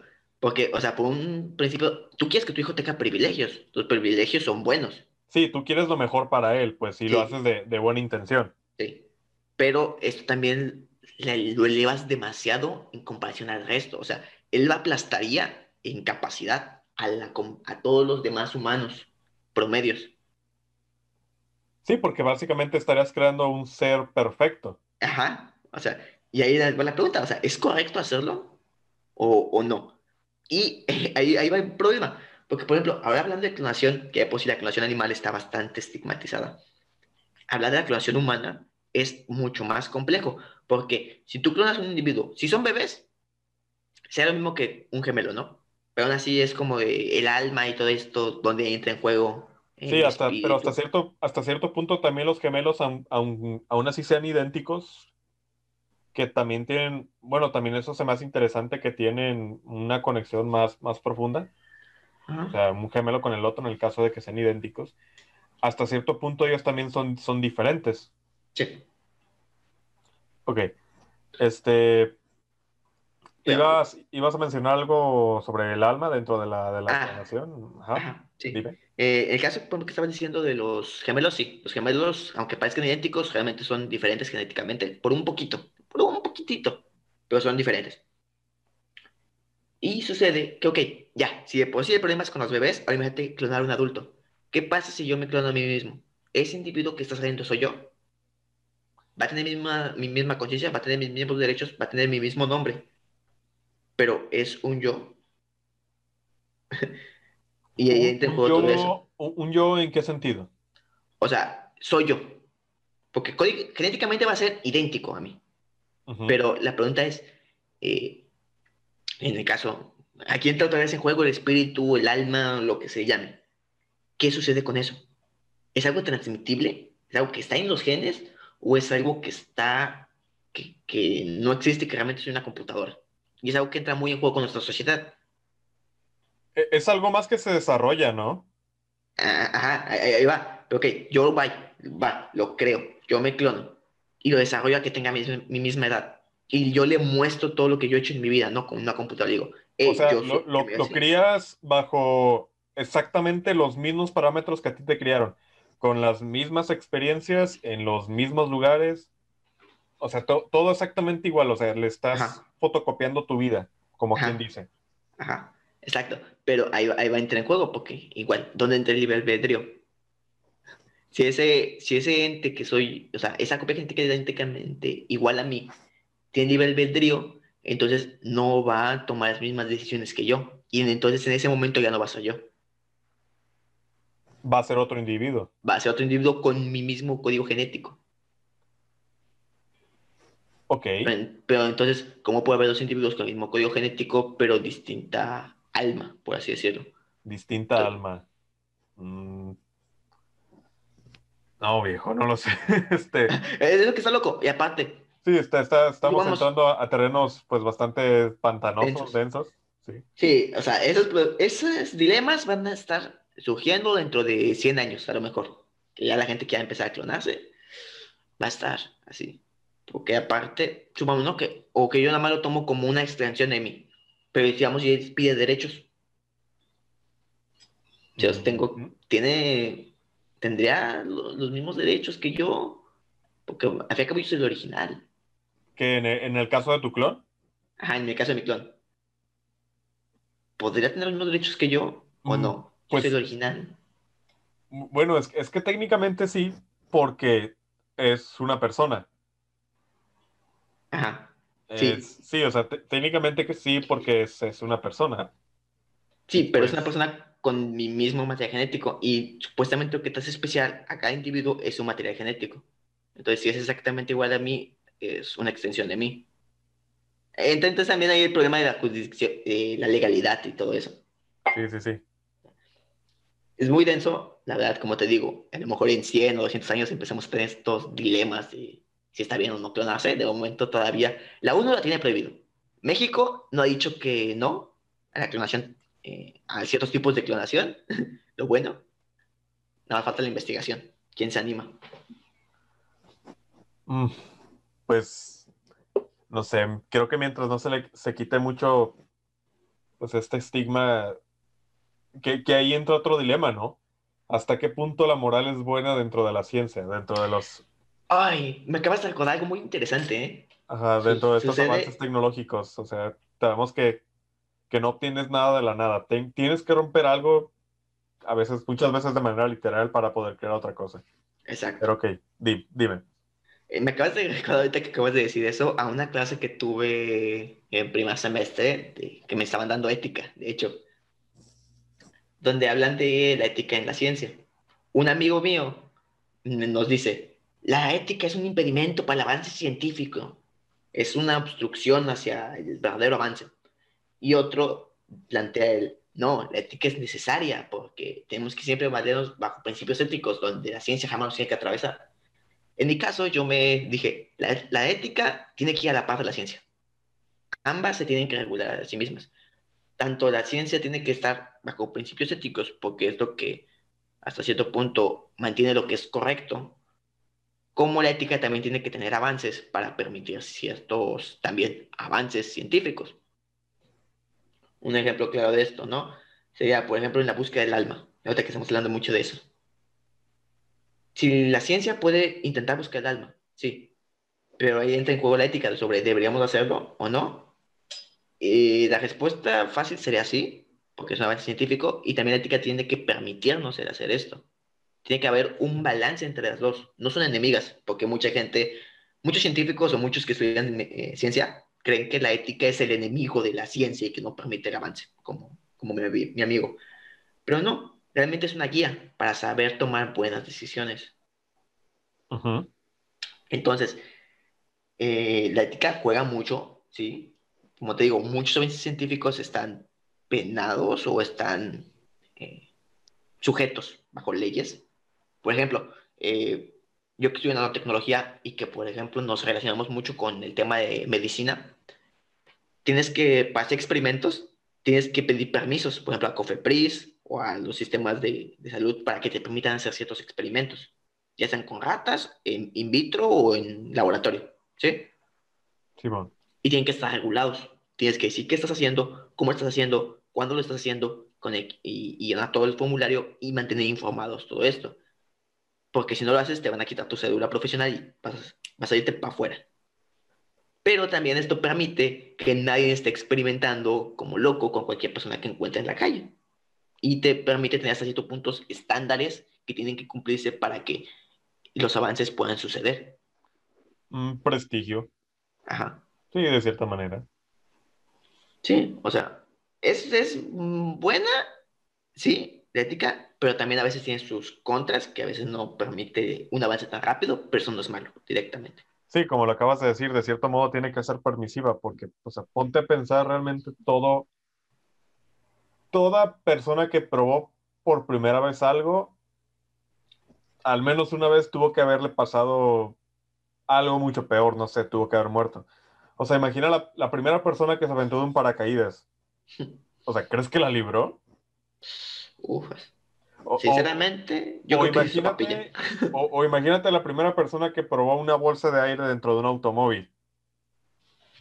De, de decirle, ah, ok, te vas a estampar con esa pared de ahí y creemos, esperamos que nuestro sistema se active en la bolsa para amortiguar el golpe. Así Si como no- que, uy, ya se estrelló, uy, como que no Si no- la bolsa". Si no, carnal, ahí ves a San Pedro, me lo saludas. Ajá, ahí me lo saludas y todo. Pero si te pones a pensar, realmente los grandes avances han requerido sacrificios enormes y no sé, pi- pienso que el mundo tal y como lo conocemos ahorita no, no existiría o sería muy diferente. Sí, la verdad. O sea, también hay que quitar eso, que la ciencia a veces tiene que romper códigos éticos. Sí, ha pasado. Y sí, va a seguir pasando. Eh, posiblemente no sea el camino más correcto en algunos casos, pero son buscando un, un mejor futuro. Te voy a poner un ejemplo de un dilema ético muy interesante. Que ya conoces el dilema de que tú pones a un individuo a escoger entre la vida de una o cinco personas, ¿no? El dilema, bueno, yo lo conozco como el, dilema del tranvía. Del tranvía, exacto. Pues hay una variación más intensa. Uy, dale, dale. ¿Qué pasa? Supongamos que tú tienes el conocimiento médico, ¿no? Y hay cinco pacientes que tienen, necesitan un trasplante sí o sí. Y en la sala de espera hay una persona que tiene los órganos completamente buenos. ¿Es éticamente correcto matar a esa persona para sacar de sus órganos y plantarlo y salvar cinco vidas? Fuck.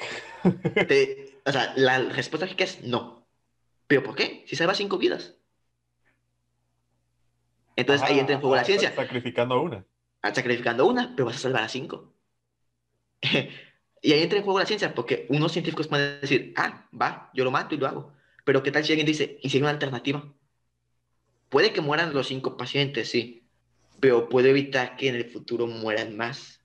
Por ejemplo, clonando órganos o cultivándolos o imprimiéndolos 3D. Uh, también había visto algo sobre eso, ¿no? De que están creando órganos sintéticos, creo que sí. Sí. ¿Sí es el término correcto, sintético?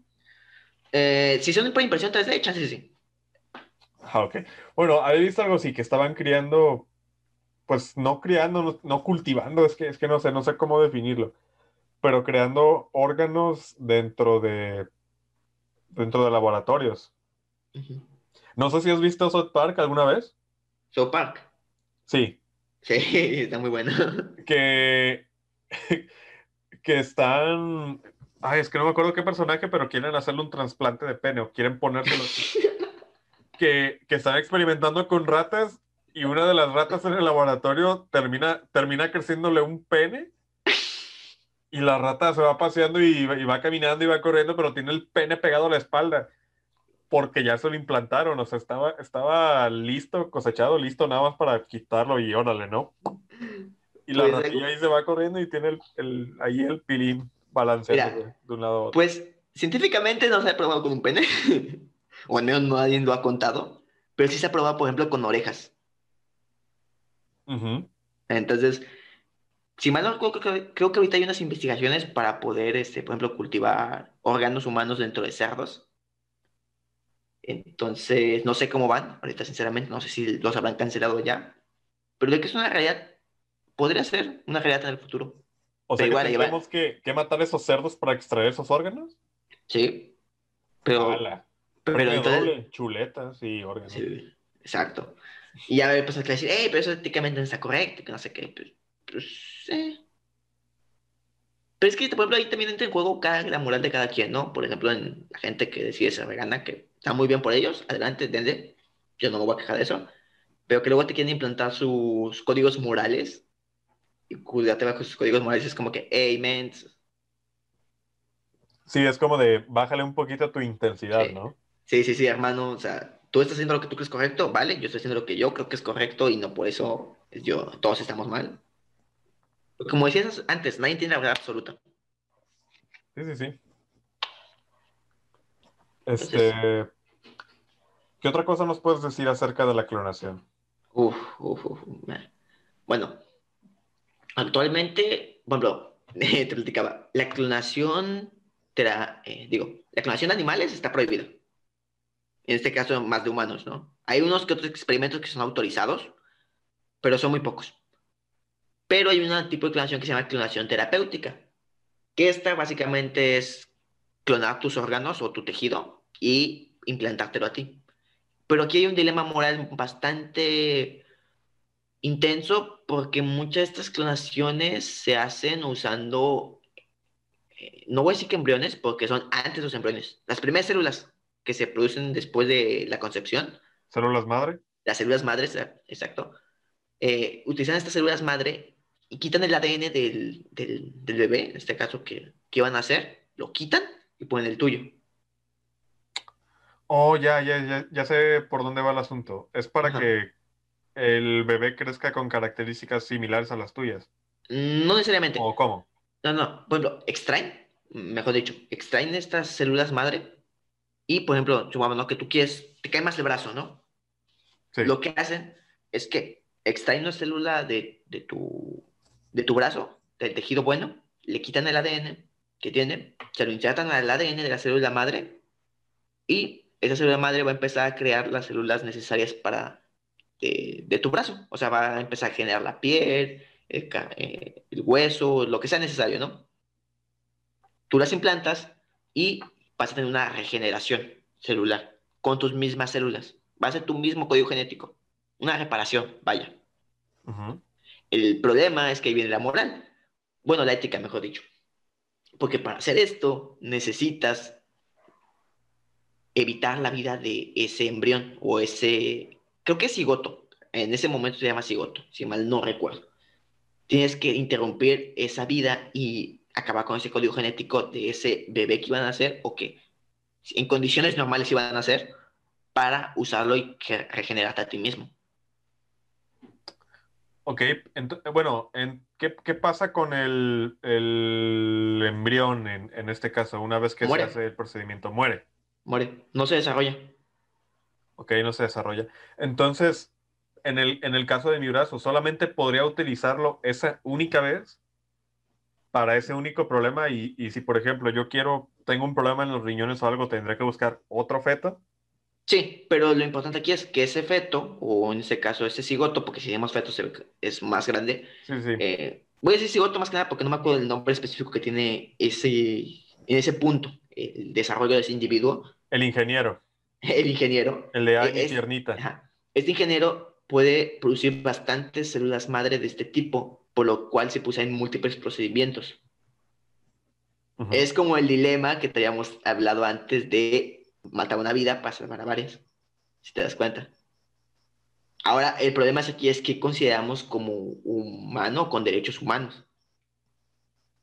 Porque si por sí está liándose parda con el tema del aborto, si debe ser legal o no, y si es una vida o no, y si tiene derechos, ahora imagínate hacerlo para beneficio de otros individuos. Pues según la jurisdicción, creo que se define como persona a todo individuo capaz de tener obligaciones y derechos. Ah, bueno, entonces, va, no lo vamos a considerar individuo, ¿no? Pero va a haber gente que lo considere que sí, porque ya sabes que para bien o para mal existe una gran diversidad. Es más bien que mal, la verdad. Es una gran diversidad de ideas. Y para lo que mm, yo considere como bueno, no necesariamente las otras personas lo van a considerar así. O sea, yo puedo considerar bueno escuchar black metal a las 2 de la madrugada con pájaros y sangre y un cordero muerto en mi sala. Pero la gente normal va a decir que soy loco. Entonces, ¿quién define los estándares de qué es lo correcto y qué, y qué no? La ley, ¿sí? ¿No? O sea, estamos de acuerdo eso, ¿no? Que las leyes hasta cierto punto es- establecen qué es lo correcto y lo que no.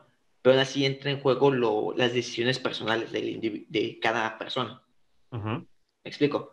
Entonces, e- ese es el problema. O sea, creo que la clonación terapéutica todavía, si es legal aquí en México, de momento creo que no está penalizada. La quiso penalizar el PAN, pero al final no, no, no ha sucedido. ¿Neta? Sí, en 2004 creo que pusieron la noción, pero de momento todavía no la ha aceptado el Senado o la Cámara de Diputados. Entonces todavía es legal, no hay problema con eso. Eh, pero ahí va, o sea, ¿qui- ¿quién va a definir estas reglas?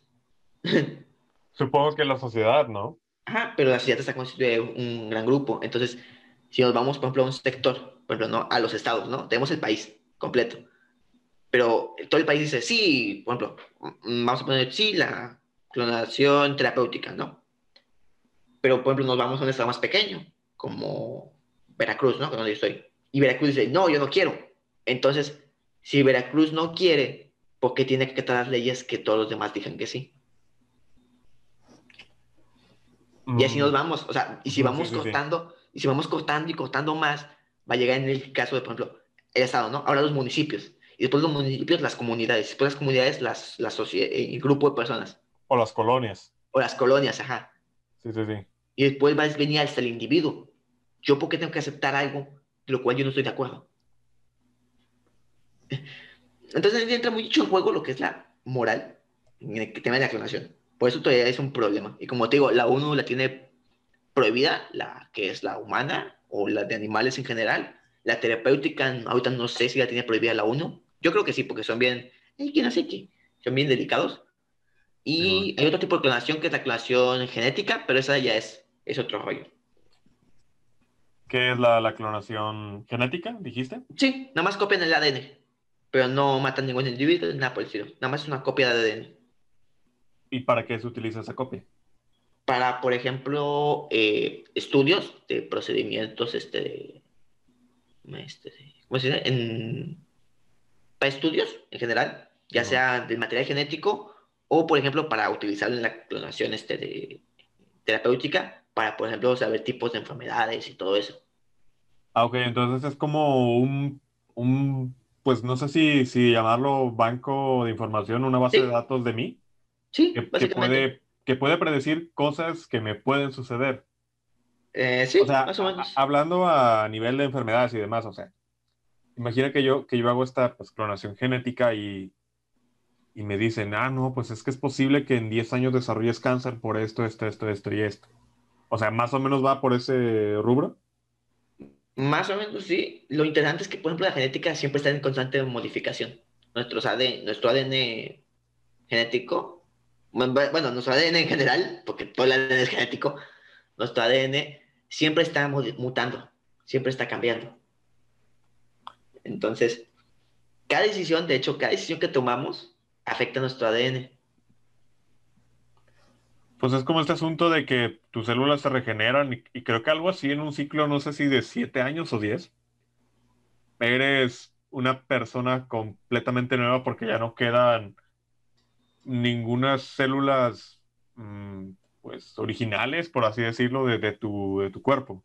O sea, todas fueron reemplazadas y ya eres alguien completamente, en teoría, nuevo. Mm, pues sí, o sea, todas las células originales que estaban antes, pues fueron cambiadas, como tú dices. Y aún así nos consideramos igual el mismo individuo. ¿Te das cuenta? O sea, nace muy interesante porque de hecho si te pones a pensar, todas las células ni siquiera tienen conciencia de lo que están haciendo, nada más están funcionando porque el código genético así dice que lo hagan. Y todo su funcionamiento correcto, todas ellas nos forman a nosotros. es, eh, bueno, es interesante más que nada porque, imagínate, las células son individuos sumamente pequeños, ¿sí? absurdamente pequeños. Aunque sean procariontas, son cosas muy complejas pero que no tienen conciencia. No tienen metas, no tienen ideas, simplemente funcionan. Pero eh, por azar del tiempo, de un creador o de la creencia que tenga la persona, se juntaron, crearon un código genético en, eh, en unión todas para cumplir unas misiones en específico, para darle vida a un individuo con conciencia, que es capaz de pensar en la existencia de estas células. Entonces, es interesante eh, en este caso, porque, por ejemplo, que estás hablando de la que todas se pierden, ¿sí? En siete años todos perdemos nuestras células originales de hace siete años que tuvimos, pero aún así somos el mismo individuo. Y es más, entra incluso con eh, lo mismo que habías comentado hace rato del dilema del calcetín y los parches. Simón. Que es lo mismo. O sea, si de somos realmente la misma persona. Exacto. O sea, y es lo mismo. Es el mismo, bueno, en este caso son millones de, células, pero sí, es, el mismo dilema. Pues en parte sí, en parte no. pero ah, creo que, eso ya va más por una cuestión, pues meramente humana. O sea, a medida, a medida que crecemos vamos madurando, cambiando ideas. Y pues esto no, no pasa realmente en, en el reino animal, por así decirlo. O sea, yo, yo soy de la idea de que sí, los animales pueden sentir y demás, pero no saben por qué sienten lo que sienten, a diferencia de, los seres humanos. Y creo que ahí, este, pues radica la, diferencia de lo, que es el, individuo. Me perdí un poco con esto, se me fue la idea. Ah, bonito sea. Te refieres a, por la conciencia y todo eso, ¿no? De que los animales tienen sentimientos, ¿sí? Pero no al, al grado que el humano los tiene. Eh, sí, sí, por ese lado de la conciencia. O sea, los, los el animal va a ser durante toda su vida, eh, prácticamente lo mismo.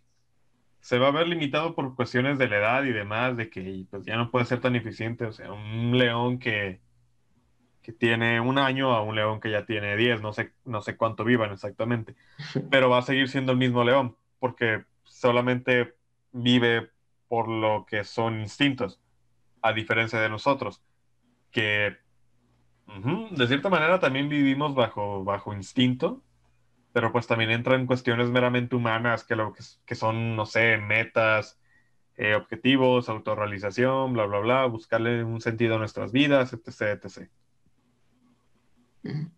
Es interesante, la verdad. Yo soy de la idea, por ejemplo, de que el humano es un animal y realmente no hay nada especial en nosotros, además de nuestra capacidad de que somos computadoras biológicas que tenemos la capacidad de crearnos una conciencia y con ello ideas y metas. Pero, o sea, como digo, ninguno los eh, ni está equivocado ni tiene la razón, no hay problema en eso. Pero, este, por ejemplo, los animales sí cambian. Por ejemplo, en el caso de los perros, tenemos el claro ejemplo de que si tú enseñas a un perro, va a aprender ciertas eh, normas que naturalmente no se va a tener. Tú puedes alterar su, su, ¿cómo se dice? Su, su comportamiento. Su comportamiento. Y los animales sí, sí cambian su comportamiento dependiendo de las situaciones.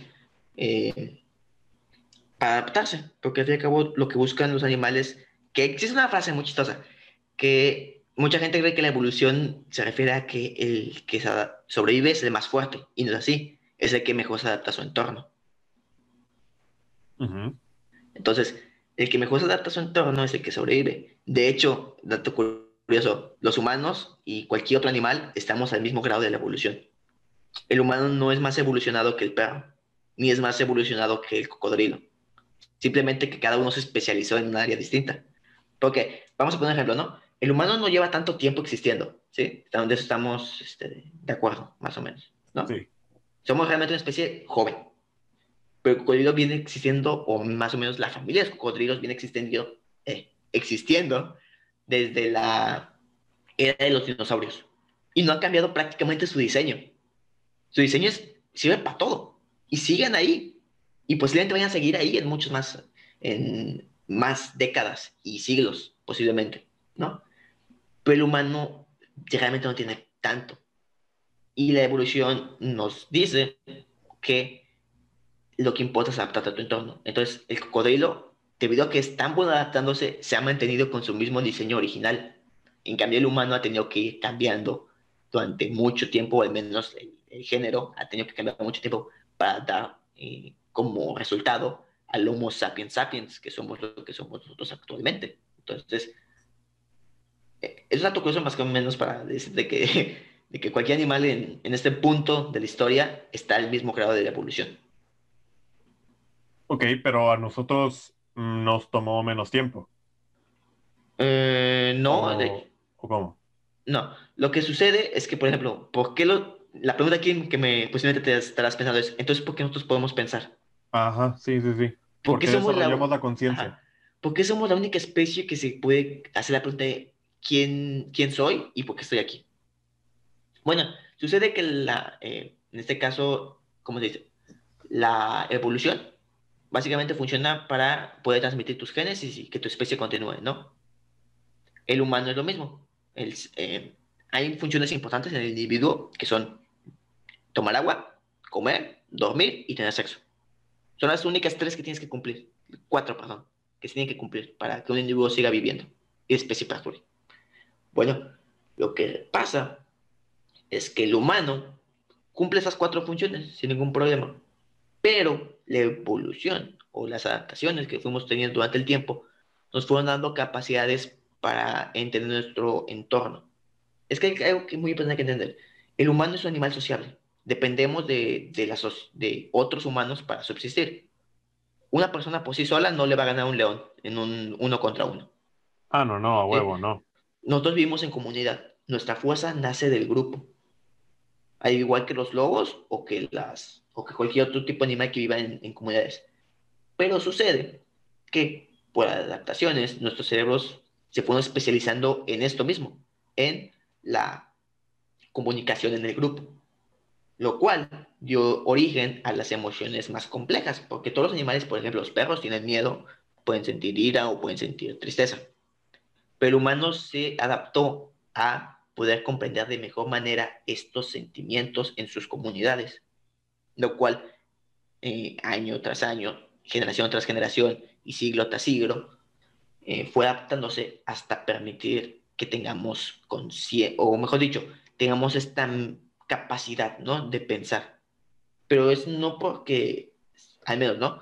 La evidencia sugiere que no es porque seamos unos bendecidos por, por X o Y motivo, no, sino que más bien es que estamos tomando las herramientas base que tenemos y las estamos usando en la, en nuestro, ¿cómo se dice?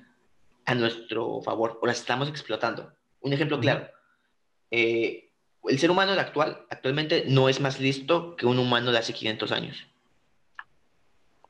Ok. Eh, o sea, en el, término, o sea, sí tenemos más conocimiento, pero me refiero a la capacidad. Un niño de actualmente no tiene más capacidad que un niño de hace 500 años. O sea, te refieres a este potencial. Ajá, tiene el mismo potencial. El problema es el contexto. Ok. Ajá. Entonces, dependiendo del contexto, pues, eh, dependiendo del contexto donde creció la persona, va a ser su máxima capacidad. Es muy distinto a alguien que vive en una selva, ¿no? Por así decirlo, en un lugar remoto, que no tienes que acceso a teléfono, a zapatos, a nada. Va a ser una, una vara, un hilo y un cuchillo. Y bien, suerte. Intenta conseguir lo que puedas, ¿no? Ah, alguien que ya tiene un teléfono, tiene internet y tiene acceso a, las, a todo el conocimiento. Aunque tienen un cerebro prácticamente igual, o que tengan el mismo cerebro, no se van a, ¿cómo decirlo? Se van a desarrollar de manera distinta. ¿Sí? entonces, entonces, el humano durante mucho tiempo creció en estas condiciones, en condiciones de, eh, ¿cómo decirlo?, hostiles. ¿Sí? Hacían pequeñas comunidades y eran nómadas. Pero a alguien se le ocurrió, por alguna razón, decir, hey, ¿y qué tal si creamos la agricultura, nos sentamos en un lugar y empezamos a crecer? Que no tiene mucho realmente. O sea, en términos de la especie, no tiene tanto. Después de eso alguien se ocurrió, ok, vamos a crear la ganadería, vamos a crear esto, vamos a crear lo otro, vamos a crear los utensilios de, de metales, hasta el punto en que llegamos a nuestra actualidad. Pero es nada más por aprovechar las adaptaciones naturales que ya tenemos. Pero no porque seamos una especie privilegiada, ¿no? Ajá, superior o privilegiada. No, de hecho existían más especies de humanos que de momento no sabemos por qué se extinguieron, simplemente, por ejemplo, los neandertales, que mucha gente cree que los neandertales eran tontos, no, los neandertales tenían la misma capacidad que el Homo sapiens, pero de momento todavía no sabemos por qué se extinguieron, todavía está en estudio. Mm, supongo que por este proceso de selección natural, ¿no? Podría ser, a lo mejor, y guerras entre clanes, grupos de Homo sapiens empezaron a extinguir, a lo mejor y a hambrunas o una enfermedad los terminó matando. Está, muy interesante porque te, pone a pensar, o sea, de, haber sobrevivido, de haber más especies de humanos, ¿cómo serían y cómo estaríamos conviviendo en un mundo actual? Sería interesante, la verdad. Porque si de por sí tenemos problemas con, nuestro color de piel, ahora imagínate por ser una especie, por especies. Sí, sí, sí. Entonces, Sería un poquito más intenso, yo creo que sí, pero sería interesante, muy interesante de ver, la verdad. Muy bien, Frank. Pues, ¿algo más que nos quieras contar dentro de todo este mundo de lo que es la ciencia? Bueno, pues que se anime. O sea, lo que yo puedo contarles es que la ciencia, a lo mejor y me escuché muy aburrido, espero y no. espero y no, porque ese no era mi objetivo. Pero la ciencia puede llegar a ser divertida, siempre cuando les guste, ¿no? O sea, también. Es, importante. Sí, tener esa curiosidad, ¿no? Ah, sí. Mm, como decía, eh, no me acuerdo si era Carl Sagan o era Nate de Grayson, que un científico y un niño no son muy diferentes. Son la curiosidad lo que manda. Hay que ser muy curiosos, hay que preguntarse por todo. Y en el caso de la ciencia, no está mal hacer preguntas, de hecho es lo correcto. Hay que hacer preguntas, pero también hay que seguir cierta lógica. No, no voy a decir, ah, ¿por qué el cielo es ver eh, azul.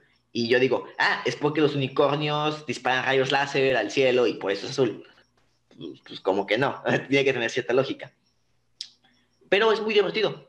Eh, por ejemplo, si estudias ciencias, después te van a dejar jugar con juguetes muy caros de laboratorios y vas a poder empezar ahí a, hacer cositas. Después que vale, más, que vale más que tu vida. Exacto. Después ya te vas a poder ser un Walter White, vas a poder cocinar metanfetamina.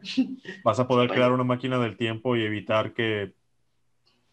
Mm, no sé, ¿qué evitarías si pudieras? Ufas. ¿Sin paradojas del tiempo? La pregunta es, ¿vas a una paradoja del tiempo o no? Ah, no lo sé, depende mucho de la acción que quieras hacer, ¿no? Ah, uf, ahí sí. Ah, mm, no sé. No sé. Eh, la verdad, es que el problema es que si hay paradojas, me jodí, o sea, sinceramente. Pero si no hubiese paradojas, te soy sincero, no cambiaría nada. Nada, absolutamente nada. Absolutamente nada. Pero irías de espectador a algún evento sí, obviamente. Quiero, quiero ver esa época de los dinosaurios, a ver cómo eran de verdad, a ver si tenían plumas y parecían gallinas enormes. Como en aquel episodio de Los Simpsons donde Homero viaja al pasado y, le dice, no toques nada, voy a tocar lo que se me dé la maldita gana. que creo que eso lo sacaron de una película, ahorita no me acuerdo el nombre, de unos tipos que viajan a la era de, los dinosaurios y dicen, exactamente eso, no toques nada. Y a alguien se le ocurre empezar una palo, una mariposa y, todo, y regresan y todo es tipo la mierda. sí, sí, sí. Entonces, si no hubiese paradojas, no cambiaría nada. Si hubiese paradojas, igual no cambia nada, nada más que el espectador. La verdad. ¿Tú cambiarías algo? Mm, no lo sé. Creo, que posiblemente no. Pero sí, también igual, este, estoy en el mismo nivel que tú. Creo que iría de espectador a, ciertos puntos de la historia. Más que nada, a verlos, a ver exactamente cómo sucedieron. Ay, sí, es muy interesante. Pues lo malo es que al menos la historia, mucha ya la hemos perdido. Y el problema es que mucha de la historia que nos cuentan no es la verdadera como tal, o sea, o no es la más... Sí, son, versiones, pues. Ajá. Es como eso que te dicen de que Benito Juárez fue el mejor presidente de México, no manches. Ahorita ser no nos engaña, pero... Pero es... Ah, la historia es muy bonita, la verdad. Sí. Aprender de ella y viajar en ella sería... Ahorita que mencionas a Benito Juárez, me gustaría mucho ir a la época del porfiriato. Sé que no tiene nada que ver, pero me acordé. Sí, estaría chido, creo que era la época del porfiriato, ver cómo era el México de aquel entonces y conocer a, Porfirio Díaz, a ver si era tan cabrón. ¿e-, ¿Eres güero? Ah, no, soy prieto. Color, ah, color alquitrán. Entonces ten cuidado ahí. si eres güero, no hay problema. si eres güero, no hay problema, hermano. ¿Porque terminará siendo esclavo? No esclavo, pero sí peón. Es lo mismo, creo. Pues no es muy diferente. Estoy realmente en la en el punto más bajo de la cadena alimenticia de lo que es todo el sistema, así que. Pero tengo acceso a internet. Tienes acceso a internet. Todos. Ah, la mayoría, la mayoría. No es muy bueno, falla en ocasiones. Posiblemente a lo largo del episodio habrán escuchado que se laguea un poquito de esos tirones que uh. hacen que Zoom se escuche así, medio raro. Pero bueno, tercer mundo, gente. ¿Qué le vamos a pedir? Ajá. Lamentablemente. Sí. Pero se imaginan vivir en Suiza y perderse de, de que, no sé, Paquita la del barrio va a ser diputada. O sea, ¿se imaginan? Espérate, ¿qué? ¿Sí? ¿No sabías? ¿What? No, no sabía. Sí, anunció su candidatura cantando literalmente rata de dos patas. No sé, no sé para qué partido ni para qué estado, pero se lanzó como candidata. Ay, Dios mío, ¿dónde vamos? De hecho, varios luchadores, creo que Blue Demon, La Sombra o algo así, se van a lanzar como senadores. Una... ¿Y sabes qué es lo peor? Que posiblemente sí ganen. Mm, creo que no sé cómo funciona la política, pero son puestos plurinominales en los cuales no hay elección, simplemente están y ya. Ah, entonces sí van a ganar. ¿Y como, Pues como lo que le pasó a Carmen Salinas, ¿no? Que Carmen Salinas creo que es diputada. Sí, es diputada, la más apareció ahí ya. Ajá, Simón. Ah, no, no, no sé. Ah, es que es todo un circo porque al menos aquí dentro de mi estado, hace unas semanas, eh, posiblemente para cuando estén escuchando esto ya habrá pasado más tiempo y posiblemente ya se haya dado, no sé, cosas de, viajeros en el tiempo, ¿no? Eh, tuve la oportunidad de, conocer a, a, un futbolista muy famoso dentro de aquí del estado y resulta que se va a lanzar como candidato a la presidencia de lo que es la capital, de aquí de Nayarit, que es Tepic, y te pones a pensar, ¿no? De, chin. Entonces así es como luce el futuro, ¿no? Eh, la política es otro tema bastante intenso, interesante, donde alguien va a terminar con un cuchillo en la espalda, eso te lo puedo decir. Ajá, dile a Colosio. bueno, no terminó con un cuchillo, terminó con un plomazo. Ah, con un plomazo. Posiblemente iría a esa época. A ver qué fue lo que pasó. A ver el plomazo con palomitas. Mm, no exactamente, pero sí ver quién fue. Y de, oh. Mira, todo México sabe quién fue, pero nada más no queremos decirlo. Aló, Alina, oh, Dani, así. Ajá, así. Ajá, así. Si entendieron, entendieron. Y si, y si amanezco en una bolsa, pues ya saben quién fue, ¿no?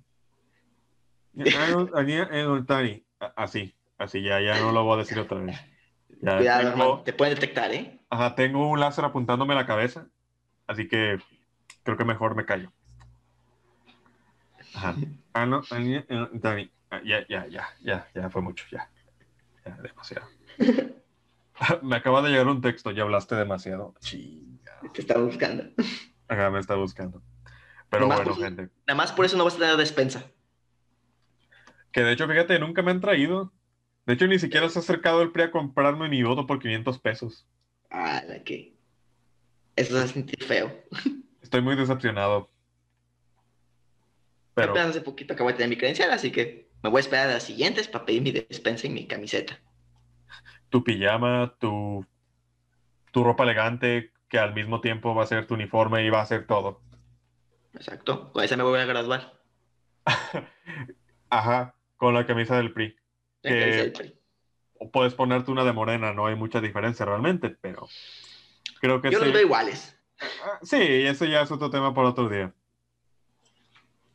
Pero bueno, gente. Este, no sé si te quieras aventar el comercial de una ah, vez antes de cerrar. Eh, bueno, está bien, me voy a apuntar el comercial. Bueno, pues nada, eh, soy del podcast de Pipeteando Ciencias. Me pueden encontrar en Spotify, en YouTube, en Google eh, Podcast y en muchas otras páginas, en Anchor también. Y divulgamos ciencia, yo y un amigo, junto a veces con un invitado más, para hablar de temas interesantes de ciencia de una manera más informal, interesante, divertida, así como una plática de amigos. Eh, normalmente vamos preparados bien con un tema bien así establecido de que les vamos a platicar de algo interesante y donde esperamos que aparte de datos científicos que puedan ir a platicar después con la persona que, que les gusta para impresionarlos, también que se ven un muy buen rato. No se pueden encontrar como Pipeteando Ciencia. En YouTube tenemos, bueno, al menos yo tengo mi canal donde subo el podcast. Lo pueden encontrar eh, como Saber Más Uno, donde también subo el podcast, que también si buscan en YouTube Pipeteando Ciencia lo van a encontrar. También subo videos. Y en la, también tengo página en Facebook que también es Saber Más Uno, donde ahí subo memes, los, las actualizaciones donde hay nuevo video y una que otra infografía. Pues ahí lo tienen, bandita. Este fue Frank, para los compas. Ahí, pues, ay, pinche gallo, güey. Ya me está cambiando la voz, gente. Ya me está cambiando Estás creciendo, te está volviendo un nombre. Sí, exacto. no, y de hecho ya es la segunda vez que me pasa y, y no sé. En fin, qué vergüenza. Pero bueno. Aquí estamos de nuevo. Este, pues este fue Frank de Pipeteando Piensa. ¡No! no te preocupes, no es fácil. dislexia. Que por cierto, que por cierto, antes de dime que explicar qué significa, porque a lo mejor mucha gente dice que significa pipeteando ciencia, hay un concepto en, que te dicen en los laboratorios que es usar un instrumento llamado pipeta. ¿No? Oh. Pero te dicen, esa se hace como con una, como algo que presionas para succionar. Presionas, empuja, lo sueltas y absorbe. ¿No es como una especie de gotero? Ajá, exacto, un gotero. Sí, es un gotero.